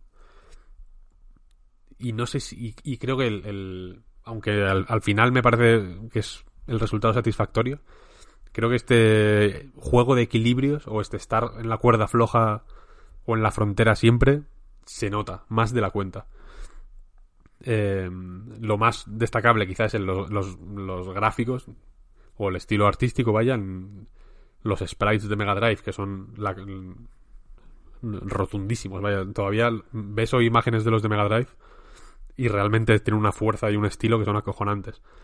Eh, aquí se han convertido en dibujo, en un estilo amerimanga se puede llamar, no sé si, no sé si llamarlo así, o, o más eh, euromanga. Tiene un mm. toque... Tiene un toque mm, de, guiño a, a lo japonés o a cierto tipo de dibujo japonés, pero con mucho eh, sabor europeo, por así decirlo. El dibujo es en gran medida cosa de Ben Fiquet, se mm, llama el, tipo. Que la verdad es que tiene un estilo súper reconocible y, muy agradable. Si, si, habéis jugado al Wonder Boy. Eh, el Dragon's Trap. El Dragon's Trap, efectivamente. Eh, que también es de Dotemu. pues lo, lo, sabréis, es la hostia en realidad. Y aquí, en lugar de tirar por la vía del remake, han tirado por hacer un juego nuevo. Cosa que me parece muy inteligente porque se lo hacen venir bien para varias cosas. Voy a hablar de lo que me parece más destacable de este Streets of Rage 4. Por un lado, el diseño de niveles me parece muy fino. Mm, risky a veces, ¿no? Porque creo que se pasan un poco con los gimmicks y con las trampas y con y con que haya tantas cosas en los niveles que te hagan daño creo que a veces te, le quita un poco de peso al combate. O, no que le quite peso, sino que le mm, batalla demasiado con, con, el combate a la hora de que le prestes atención o, de a quién le prestes atención. Pienso, por ejemplo, sobre todo en las bolas de pinchos estas, por ejemplo, que son demenciales, que es súper fácil comértelas. O los, o los putos cables en el suelo que te, que te dan electricidad. Em, pero al final hace que cada nivel, que son 12, creo que es el más largo, ¿no? De, de todos los Streets of Rage. Creo que sí, seguramente. Creo que el 3 tenía 8, por ejemplo.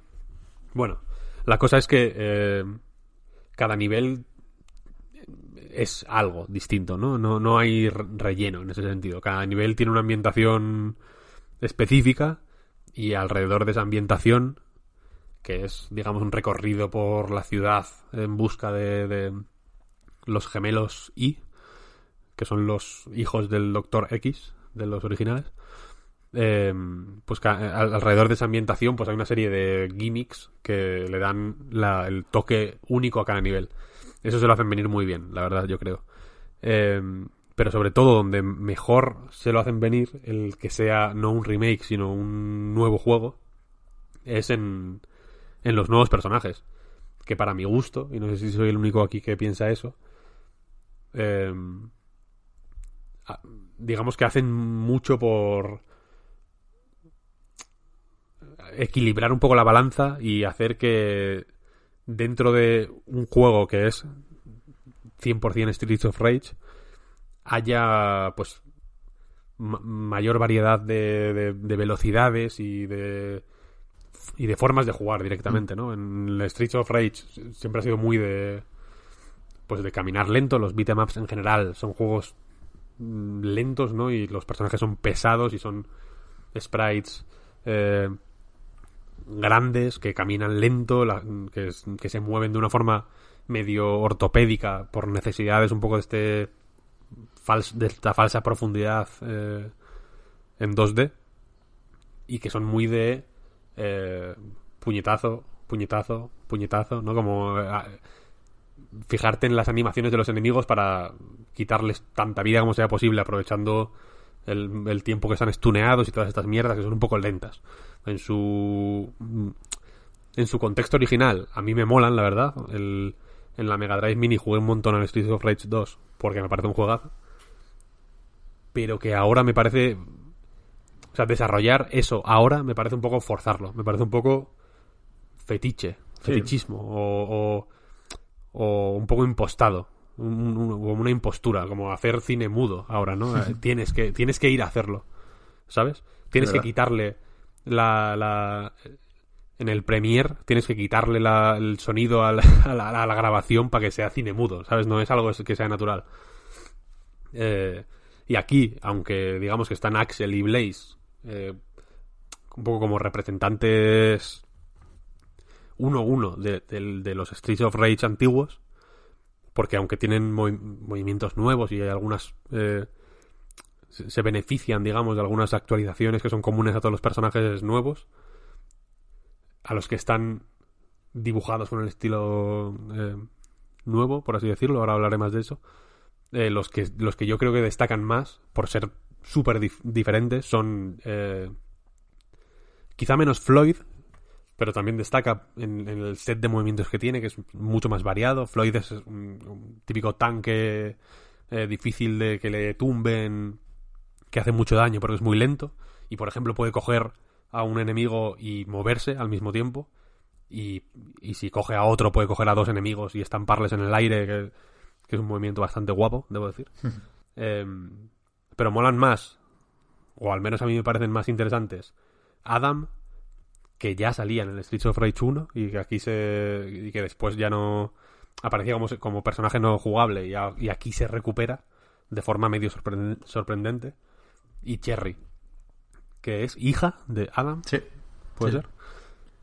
Y que es básicamente una chica menuda que lleva una guitarra gigante en la espalda y que corre como un demonio y que hace combos larguísimos y que tiene ataques menos poderosos, pero pero que tiene una movilidad eh, fantástica.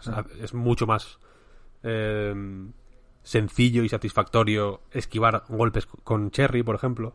Em, el sistema de combos, que está muy bien pensado, en el sentido de que los combos eh, dan bonus de puntuación y los bonus de puntuación dan eh, vidas extra, básicamente, que son pues eh, muy recomendables y también el un sistema tipo Bloodborne, digamos, de recuperar vida cuando haces ataques especiales, que es otra de las eh, pues de, los clásicos de los beat'em ¿no? Que con los ataques especiales pierdes vida. Aquí la vida que pierdes con el ataque especial se queda en verde, en la barra, y si vas encajando eh, golpes, va subiendo la vida. Mm. ¿Qué pasa? Que los combos no dependen del número, digamos, sino del daño.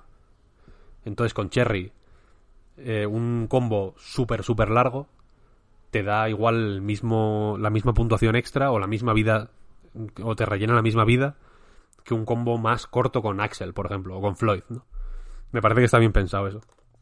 Y que y, y- y no eh, no hace que sea eh, o, o no, an- no anula al resto de personajes cuando te metes con Cherry. Porque realmente cuando empiezas a jugar con Cherry, no. Axel es como, pero ¿esto qué es, tío? Corre un poco, En ¿no? otro juego, sí. Espabilate.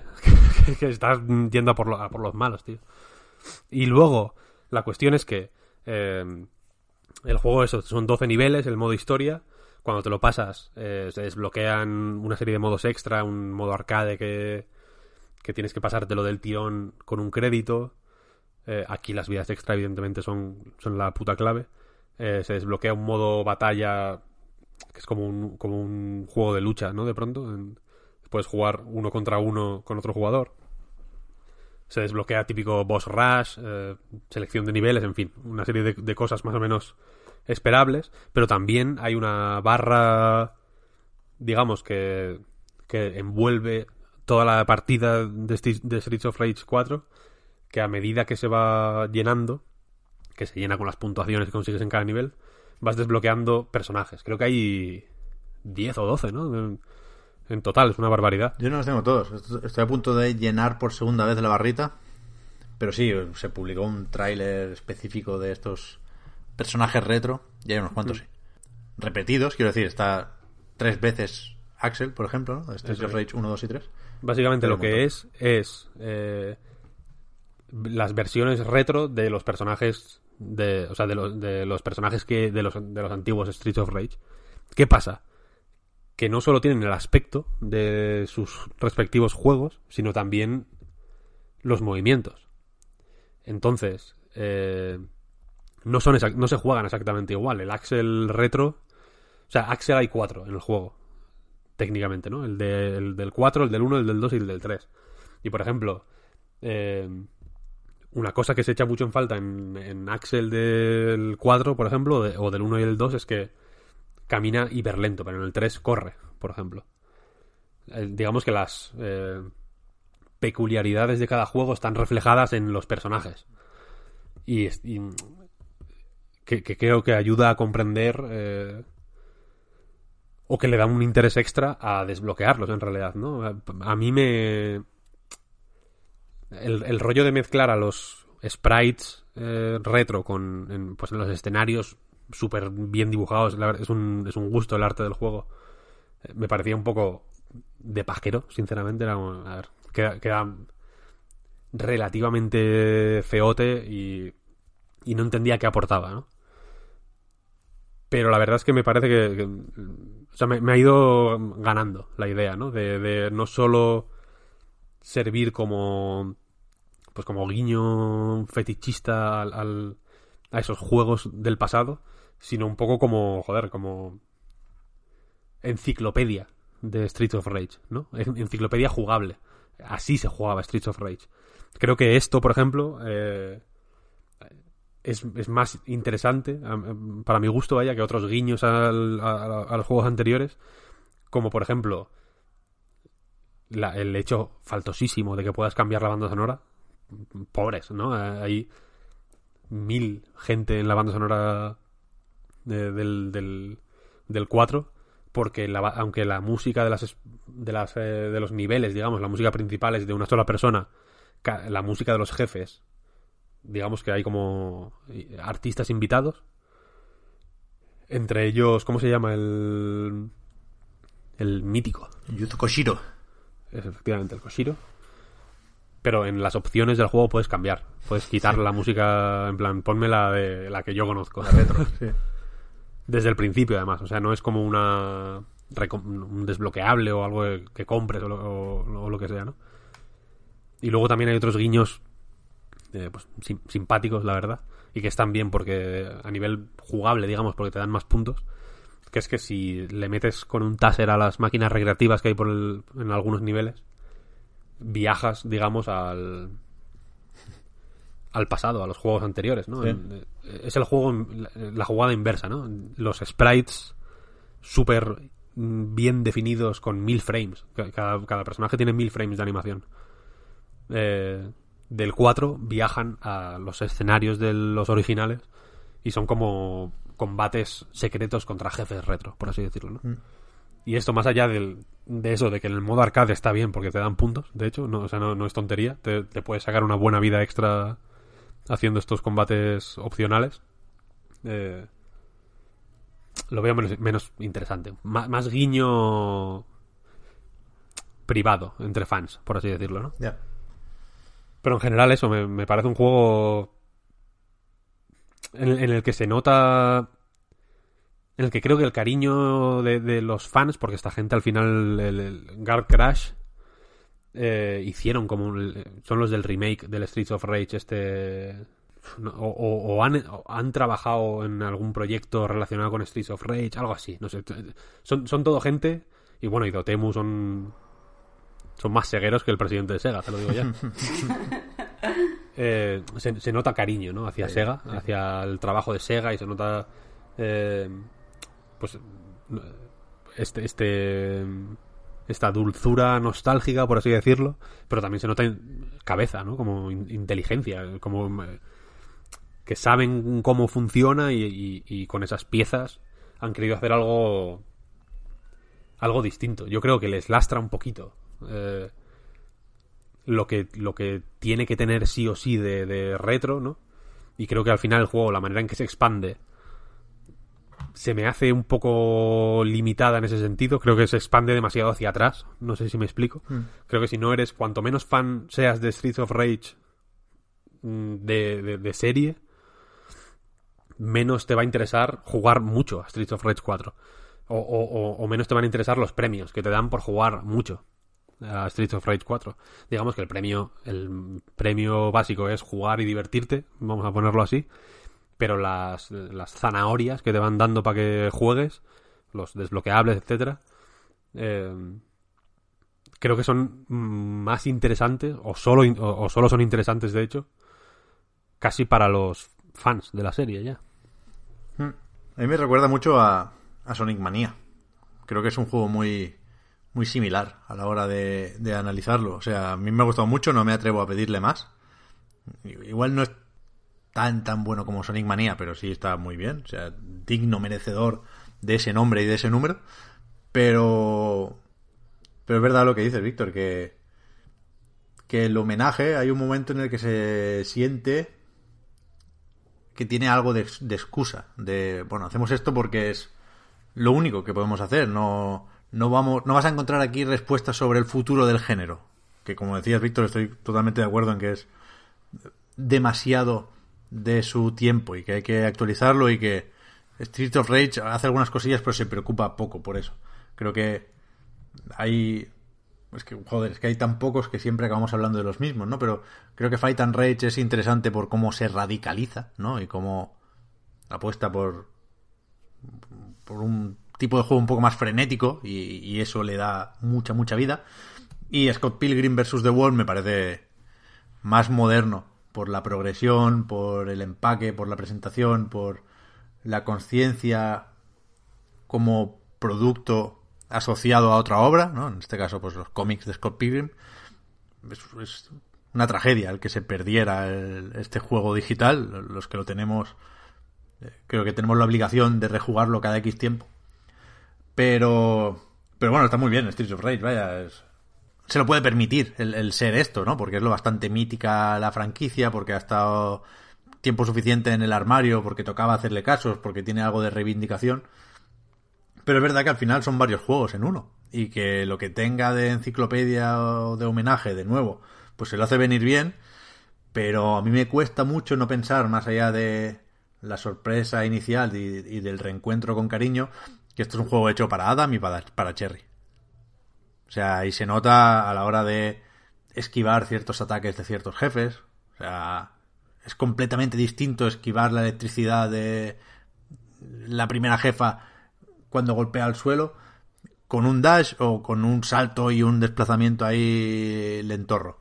Torpe, sí, ¿no? Nada que ver, nada que ver. Eh, Y hay una parte que está bien, que evidentemente, que no estás repitiendo personajes, estás añadiendo variedad, pero creo que se le ve un poco el plumero ahí.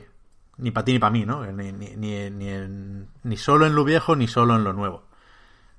Pero vaya, o sea, es, es un truco que se puede usar una vez, igual que en Sonic Mania, ¿no? Sonic Mania no, no soluciona los problemas que tiene Sonic, pero sí es un paréntesis que se agradece infinito y que da tiempo para reflexionar y para pensar en dónde estaba la esencia y la gracia y la calidad de los Sonic, ¿no? Y Street of Rage hace un poco lo mismo, pero pero con menos garantías de futuro, es decir, sabemos que habrá más Sonic. No tengo claro que vaya a haber más Streets of Rage. Mm, El otro día me, me preguntabas en plan... Bueno, me preguntabas, como si fuera yo el oráculo, vaya. no- no hablando, salió, surgió la, la duda de por qué Sega no hacía estas cosas. Hmm. En realidad, ¿no? En vez de dárselo a, a esta gente. O por qué no lo apadrinaba de una forma más mucho más explícita. Por- Porque no hacía eh, Sega directamente el encargo, ¿no? Eh, Lo, lo publicaba Sega Porque no compra Lizard Cube, vaya, que yo creo que es lo que también. esperaríamos muchos. Hay- Es que yo creo que esto es súper minoritario, mucho más de lo que... Es, por ejemplo, me parece un juego... Y puede no ser lo más intuitivo, pero me parece un juego de Game Pass. Sí. Mucho más de lo que mucha gente puede pensar, ¿eh? En el sentido de que está en el Game Pass y la gente lo está gozando. Y, me, y, yo, y yo me alegro porque se lo merece, vaya. Pero no sé si de... No sé qué porcentaje de la gente que lo está gozando en el Game Pass iría a por él. O sea, creo que es un juego muy difícil de... De... o sea, creo, creo que gracias a... Se puede ver también como que gracias a Game Pass es como es. Creo que no necesita complicarse la vida mucho más. De hecho, el modo arcade me parece la hostia. Porque, joder, es súper directo, te obliga a... Es, es una forma de, de jugar bien sí o sí. Hmm. Cuanto más... eh, incluso, incluso si le subes la dificultad al juego un poco, que en el, en el modo arcade en normal empiezas con 5 vidas, en difícil con 4, en muy difícil con 3 y en manía con 2. Joder. Y, y, la- y el número de enemigos que salen es mucho mayor. En manía es, es demencial. Salen muñecos por todos los lados. Hay galsias que, que parece aquello. El, el, el- el Primavera Sound. Y, y. y mola. O sea, te, te, te fuerza a, a jugar bien. Cada hostia que te meten es una hostia que sabes que no vas a recuperar eh, en la puta vida. Y es, es como, joder mal, ¿no? Esto, esto lo tengo que aprender a hacer bien esto. O en la primera pantalla, la Galsia esta que sale ahí como de una... Hay como un callejón y te sale un Galsia ahí con el cuchillo, que es súper fácil comérselo, típico bicho que te meten para que te lo comas. Eh, apre- aprendes a, esperar a ese Galsia, ¿no? Pero... Pero, pero me da la sensación de que Sega esto en la puta vida lo podría eh, justificar. Nunca. Es como, mira, vamos a sacar un juego que dura dos horas y que tiene una y que, y que se va a jugar en el Game Pass y que lo van a comprar 5.000 personas. Ya. Esto hay muchos japoneses mayores ahí, me lo imagino como tomando té verde, que, que es imposible explicarles esto, ¿eh? Ya, pero bueno, tienes ahí la, la edición física, puedes jugar con, con el coleccionismo. Yo creo que sí se podría llegar a convertir esto en algo rentable y en algo que le mereciera la pena a Sega. Pero bueno, también A mí me tiene... parece rentable para eh, Dotemu. Claro, a Dotemu la, el- la pasta del Game Pass eh, que han sacado de Street of Rage 4 les habrá venido como maná del cielo, vaya. sí, sí. O sea, que, que- que creo que es un caso interesante para estudiar qué papel puede jugar eh, Game Pass en algunos juegos. Hmm. O en algunos... O para ciertos tamaños de estudio. ¿Sabes lo que quiero decir? Sí, sí, sí, está claro, está claro. Yo lo he jugado en Game Pass, vaya. Y esa es la parte triste, ¿no? Que, que para Sega ahora es más eh, rentable o más lógico hacer Sonic Forces que Streets of Rage 4. heavy, ¿eh? Está así, está así, claro. Pero es curioso, ¿eh? Lo, de- lo de los beat'em up no, no creo que pase con muchos otros géneros, con las aventuras gráficas quizá, que tuvieron que transformarse en, cosas episódicas y un poco distintas. Pero es verdad que a la, a la que le metes un poco de triple A al beat'em up, se te convierte en hack and slash, vaya. O sea... No tendría por qué, ¿eh? Porque no necesitamos tajos, ni espadas, ni árbol de habilidades aquí. De hecho, mejor juego de la historia es un beat'em up 3D que se llama God Hand. Pero, Amén. pero claro, ya pagó el precio God Hand, ¿no? De la novatada. Se, se pegó una buena hostia. Pero, hostia, pero... Godhan iba a pegar buenas hostias y se la pegó él. Sí, sí, sí. El otro día me llegó un, un, un mail, una newsletter de Fangamer, creo que era, con merchandising de Gris, juego de Nómada Studio, y Godhan, como una camiseta, una sudadera.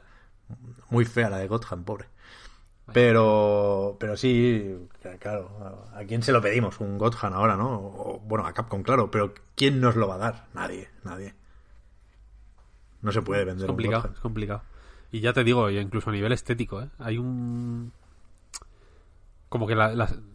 inc- Si sales de X ambientaciones, como que ya casi no- ni pega, ¿no? Mm.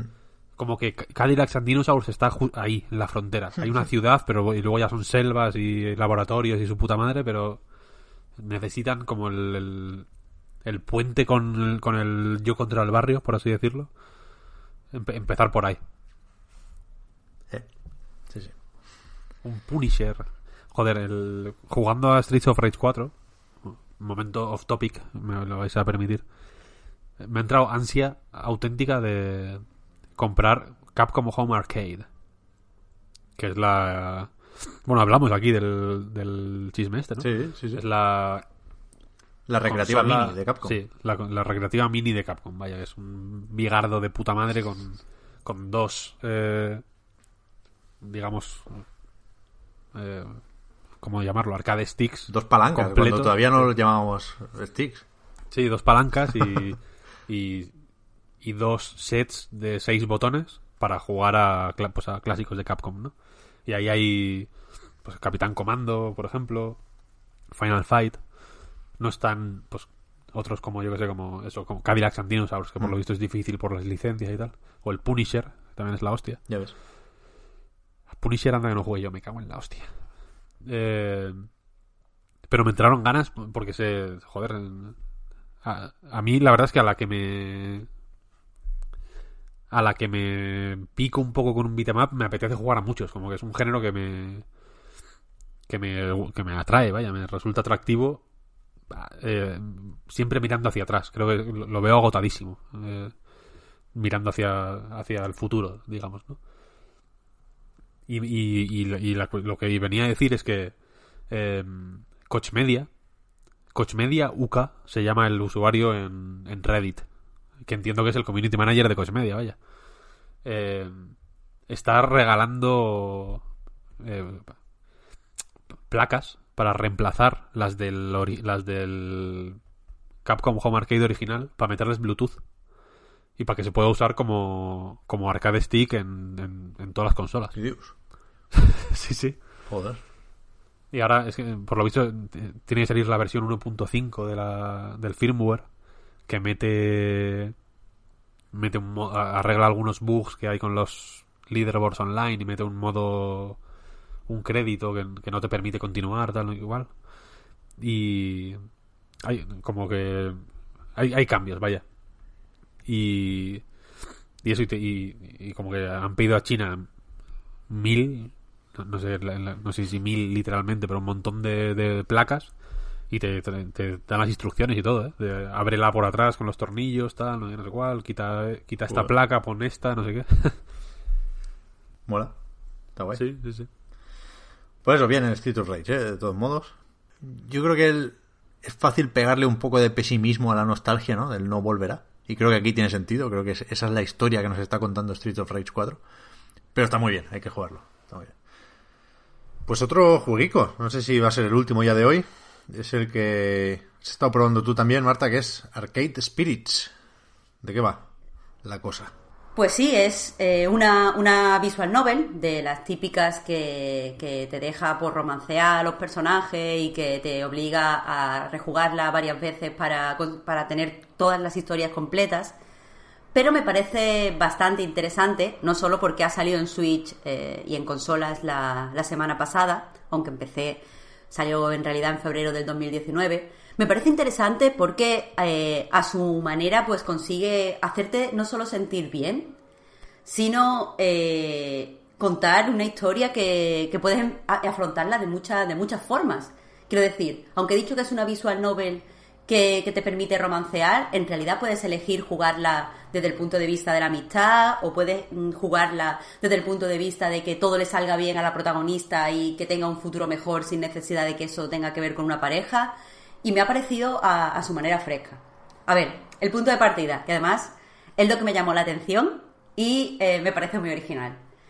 Eh, el juego empieza, eh, bueno, está ambientado en una especie de, pues, de línea espaciotemporal alternativa, donde, pues, en, el 82, Atari dijo, no vamos a sacar el juego de ET porque no es demasiado bueno, vamos a esperar unos meses para afinarlo a ver si va mejor.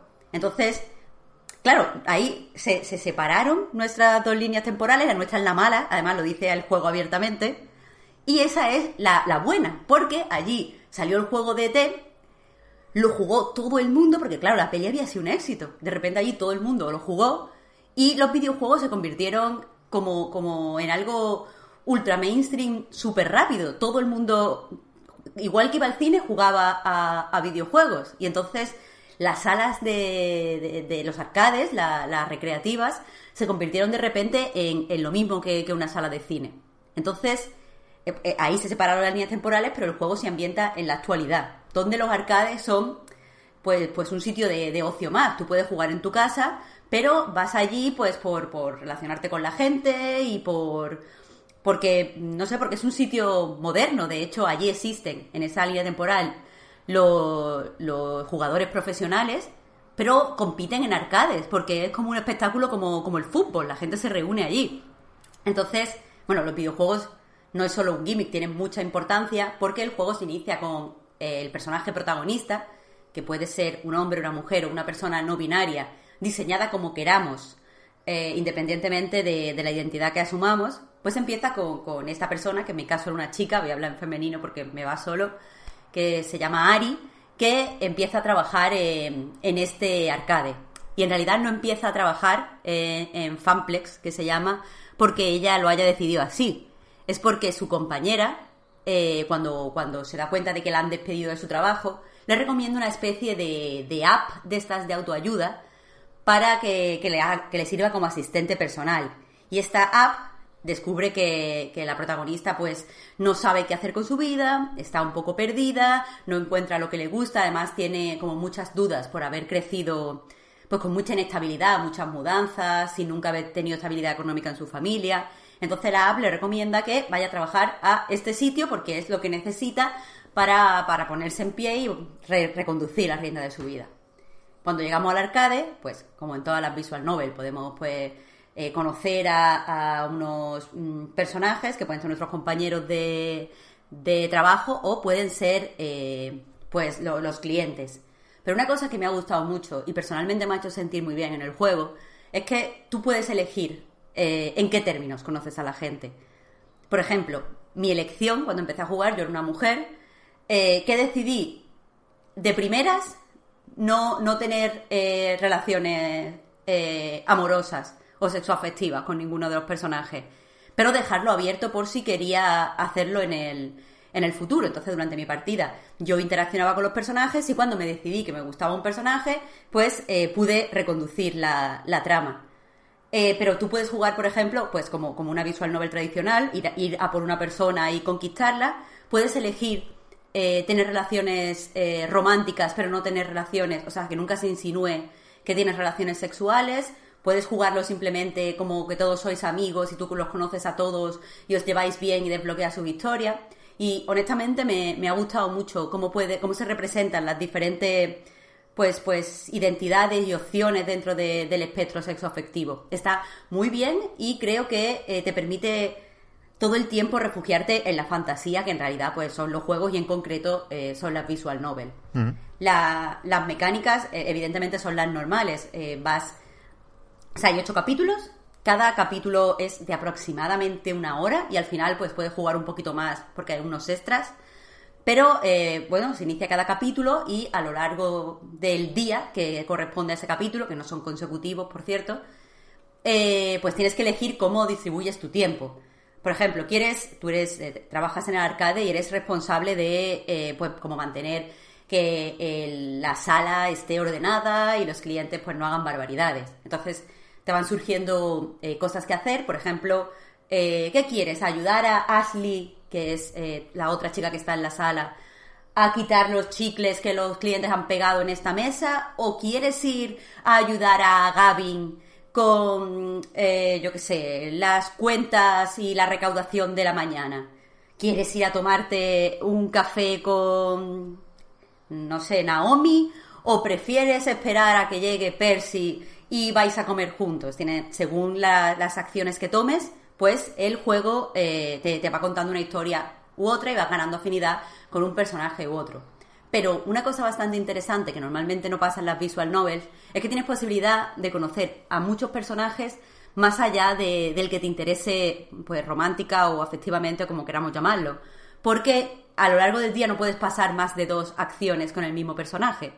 Entonces, tú puedes estar interesado en conquistar a Gavin o en conquistar a Queen Bee, pero tienes que conocer a, los demás en alguna ocasión porque el juego va, los va rotando y eso está bien, no, da la sensación de que lo único que importa es el amor y que hay que competir y todo ese tipo de cosas. Eh, por otro lado, el personaje principal tiene su propia historia, que, además me, ha parecido muy bien escrita, eh, porque al fin y al cabo mete este dilema de, wow, ¿debo perseguir los sueños o debo conseguir estabilidad económica? Poniéndole un trasfondo eh, interesante, o sea, el trasfondo de que ella eh, pues siempre ha sido pobre y cuando eres pobre no tienes opciones de decidir. Y lo de déjate llevar por el corazón es muy bonito, pero no es para todo el mundo. Y el juego me ha parecido bastante maduro a la hora de, enfrentar eso y demostrar que, que, bueno, no es todo un cuento de hadas y está bien dudar y es sano dudar y no, no estás perdido cuando, cuando lo haces. Eh, y bueno, hay un gimmick, porque últimamente todas las visual novel tienen, tienen que tenerlo, para destacar, entre otras cosas, que es que, eh, bueno, está, tienes una app que es una asistente que se llama, que se llama Iris, y eh, pues ella como que va haciendo, haciendo tracking, tomando nota de todas las cosas que hagas. Entonces, eh, aparte de que cuando empiezas a jugar, y no voy a revelar por qué, aparece como una, una puntuación misteriosa en pantalla que suma o, o no, y a veces baja y no sabes por qué, eh, accediendo a la aplicación puedes ver pues un poco cómo, cómo se va formando el carácter de la protagonista. Puedes ver si, o del protagonista o de la persona protagonista. Puedes ver si, si, por ejemplo, suele actuar de forma empática y amable, o si por el contrario es una persona muy valiente, si está cómoda, eh, o sea, si, si se siente mejor pues usando el sentido del humor, vas viendo como una serie de, de estadísticas. Y lo que me ha gustado del juego es que si tú empiezas a comportarte de forma extraña eh, y, a, hacer cosas que se salen de esta estadística eh, para ligar, para, para conseguir mayor afinidad con un personaje, llega un capítulo en el que el juego empieza a penalizártelo. O sea, porque ya eres así, no, no está bien que ahora porque quieras eh, pues estar con, con este tío o esta tía te comportes de forma diferente. Y eso está, está muy bien. Lo había visto antes en otra visual novel, pero no lo había visto tan claro y, y tan bien como está a- aquí puesto. Ese recordatorio de, bueno, tú tienes una personalidad, no solo es la otra persona.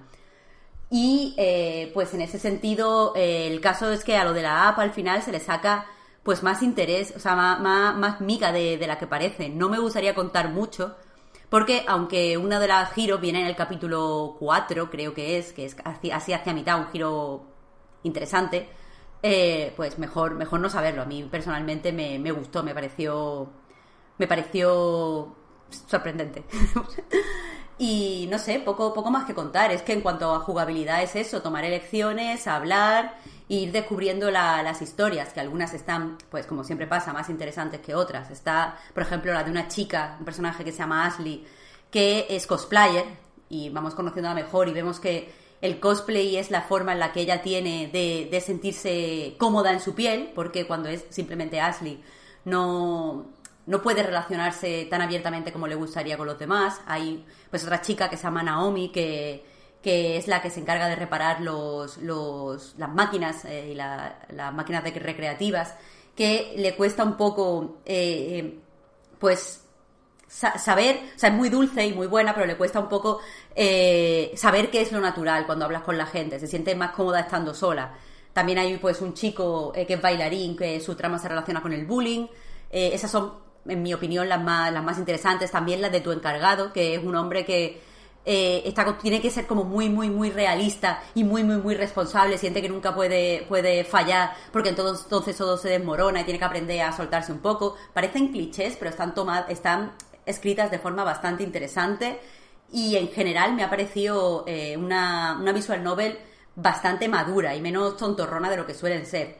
Simplemente ya al final destacar que eh, si jugáis eh, con la opción de tener relaciones sexuales, el juego no es explícito ni hay escenas de sexo. Simplemente se insinúa eh, que las tienes y se pues hace una escena al respecto que no, que no es ver las relaciones, o sea, la, escena sexual. Lo digo porque hay gente que eso le incomoda, o sea, que no le importa que el personaje se insinúe que ha tenido relaciones, pero a lo mejor no le gusta verlo explícito. Pues no hay nada explícito, es todo muy, muy para todos los públicos y en general, pues nada, está, está muy bien. Bueno, lo, lo de la parte de esta Marta de Atari, de LT, o sea, hay referencias siempre de fondo a los clásicos o, o es solo la premisa Y y, luego es menos friki de lo que parece el juego. No, no, es bastante friki, especialmente si te coges la, la trama de la muchacha que arregla las máquinas. Vas como a, a subastas de, de juegos, se hacen referencias. También hay un personaje que se llama Percy, que, que está, obsesionado con tener las máximas puntuaciones en varios juegos. Y se explican un poco por los juegos, se hacen chistes. El, el universo del arcade está bien refleja- reflejado y es una parte, no es solo un gimmick, es una parte central del juego. De hecho, en un capítulo, eh, la protagonista tiene como una especie de. No es una pesadilla porque está despierta, pero como una especie de ensoñación en la que la absorbe una máquina de estas de Polybius, de estas malditas, y tiene que combatir contra sus pensamientos negativos eh, para poder escapar. O sea, quiero decir, está presente en todos los ámbitos de, del juego. He, di- he dicho friki, que, que- no me gusta la palabra, ¿eh? pero es como me lo imaginaba si lo hubieran hecho mal. Me alegro de que no sea el caso, con lo cual, con lo cual busco ot- otra manera de llamarlo. No, no, en el, en el juego los videojuegos están totalmente normalizados. O sea, de hecho lo, lo pongo en el, lo he hecho en el análisis, o sea, lo pongo específicamente en el análisis que he publicado en, en A Night Games, que eh, allí no existe el concepto friki, ni para positivo ni para negativo, porque todo el mundo juega. Porque el caso es que cuando todo, cuando salió lo de lo de ET que comentaba, eh, y, y era y fue tan popular como la película, lo que hizo es que los videojuegos fueran tan populares como el cine y se extendieran en la población tanto como el cine. Entonces, por ejemplo, la dueña del arcade es una señora muy mayor que hace punto y juega a videojuegos. O sea, es algo como ver una película. Nadie es un friki porque vea una película.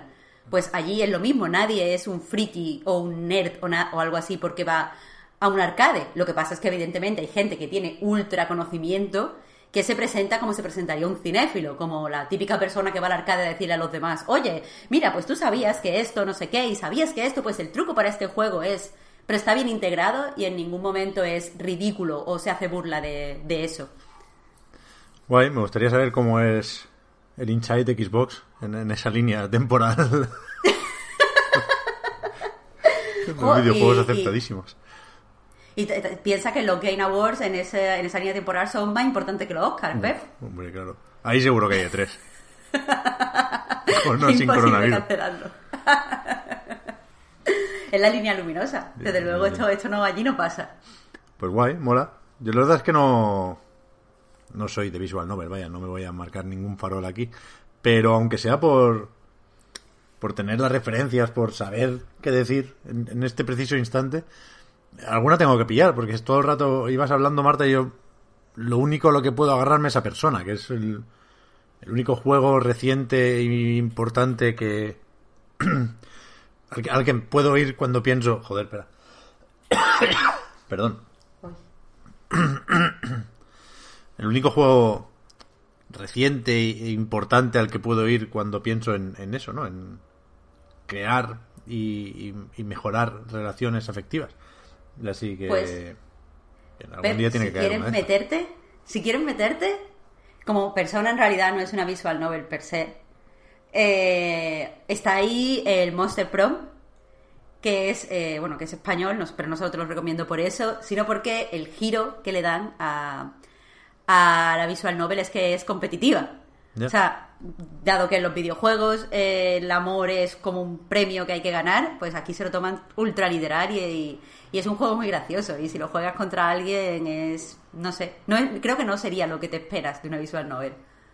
Pues hasta aquí, no, no creo que tengamos tiempo para preguntitas, porque la verdad es que no era consciente del rato que hemos estado hablando del Insight Xbox, ¿eh? No... En cierto momento del podcast he dicho, hay pocos juegos aquí, y, y no eran tan pocos. La semana que viene, ¿qué tenemos? ¿Cómo pinta? ¿Hay algún evento por ahí? CD Projekt prometió algo para el 11, ah, no, pero era de junio, ¿no? Aquello. ¿O no? Es 11 de mayo. Mm, junio, junio. Lo de no sé qué, sí, algo del Cyberpunk, vaya.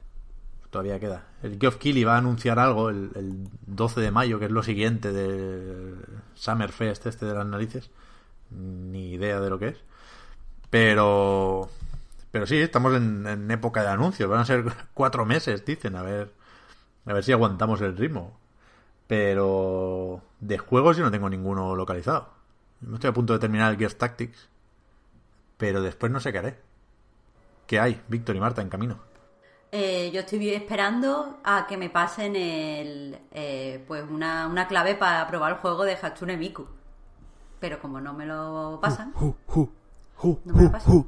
Ese va a ser el mejor juego del puto año. Pues mira, te voy a decir, sale el Star Wars. tú, tú lo has jugado, un momento, un momento, un momento, ¿lo has jugado en PS4? Ah, no, no, no, no. Yo juego en Vita. Ah, vale, vale, es que, vale, vale, vale, vale, por saber, por saber. Yo juego al de Vita, el de Play 4 me- lo, lo asocio con portátil, Hatsune Miku, no sé por qué. Yo también. Eh, sale el Star Wars Episodio 1 Riser. Dirás, no es nuevo ese juego. Bueno, pero sale también el Wonderful 101. Y dirás, a ver, pero ese no es nuevo. Pero sale el Xenoblade Chronicles Definitive Edition. Y dirás, pero ese no es nuevo tampoco. Es que no hay juegos nuevos ya. Han cancelado, han cancelado el desarrollo de cualquier juego nuevo y solo se permite sacar cosas viejas. Que el de Hatsune Miku tampoco es nuevo, ¿eh? A todo esto. Claro, claro, tampoco es nuevo. Es que, yo qué sé. No sé, no sé, algo inventaremos. Eh, yo la verdad es que estoy jugando, me pasé el Death Stranding, debo decir. Y... Que me parece el... Ahora me, ahora me parece el mejor juego de la historia, debo decirlo. Y estoy jugando al. SnowRunner. Un montón. Con Kojima yo siempre paso por muchas eh, eh, montañas, digamos. Pero si es que estuvimos hablando hace dos días en el line. Sí, sí, sí, pero ya verás. Eso va a cambiar muchísimo, muchísimo, muchísimo. Mira, me da exactamente igual. Yo solo quiero ya el spoiler cast de Disco Elysium. Me da igual de Death Stranding, me da igual Sí, sí. todos los juegos nuevos que se cancelen. Efectivamente. Vamos a por ir despidiendo. eh, Final Fantasy VII Remake, Spoiler Cast, ya disponible en patreon.com barra Reload. Es así. Y aquí dale tú, Josele. Eh, para evitar, o sea, para ir de cara y evitar decepciones, es lo de los spoilercast para a partir de 10 dólares de apoyo mensual. Un agradecimiento fuerte ahí. Eh, ¿Y de qué va esto? De los dólares. ¿Qué decís? ¿Qué, Patreon ni qué leches? El Podcast Reload y anightgames.com son proyectos que se mantienen gracias a vuestras generosas aportaciones en patreon.com barra anightreload justamente. Eh, ahí tenéis contenido extra como ese spoilercast de Final Fantasy VII que está feo que lo digamos nosotros, pero quedó bastante bien. O sea, si habéis jugado el juego es fácil tener ganas de comentar cosas. Y no sé hasta qué punto están extendidas la- las teorías o las interpretaciones que hacen más interesante, en mi opinión, Final Fantasy VII Remake. Eh, si no habéis entendido el final, buscad sobre, sobre él, no necesariamente en el spoiler, casi, aunque ya digo que no, no es una mala opción. Pero, pero eso, vamos a seguir haciendo cositas por ahí. Yo el Disco Elysium no he jugado, tengo que jugar. Acabo de recordar que hay gente que está recibiendo códigos del Wonderful 101. ¿eh? Yo tengo uno, Potter. Ya, ya, pero de Steam, tío. ¿Cómo voy a jugar a Steam? ah? A ver si acaba ya. Entramos en la fase 1, que el Sopas lo tiene en la Switch también. A ver si, si puedo probarlo ahí. Pero sí, sí. ¿Dónde estaba? Lo del Patreon, perdona. El peor momento para despistarse. Los patrons. Tenéis ahora un ratito más de podcast en la prórroga. A modo de agradecimiento también. Y con el resto nos volvemos a reunir la semana que viene. Nos volvemos a escuchar. Gracias, Víctor. Gracias, Marta, por haber estado ahí una semana más. A ti. Y hasta la próxima. Chao, chao. Chao, chao. Hasta luego.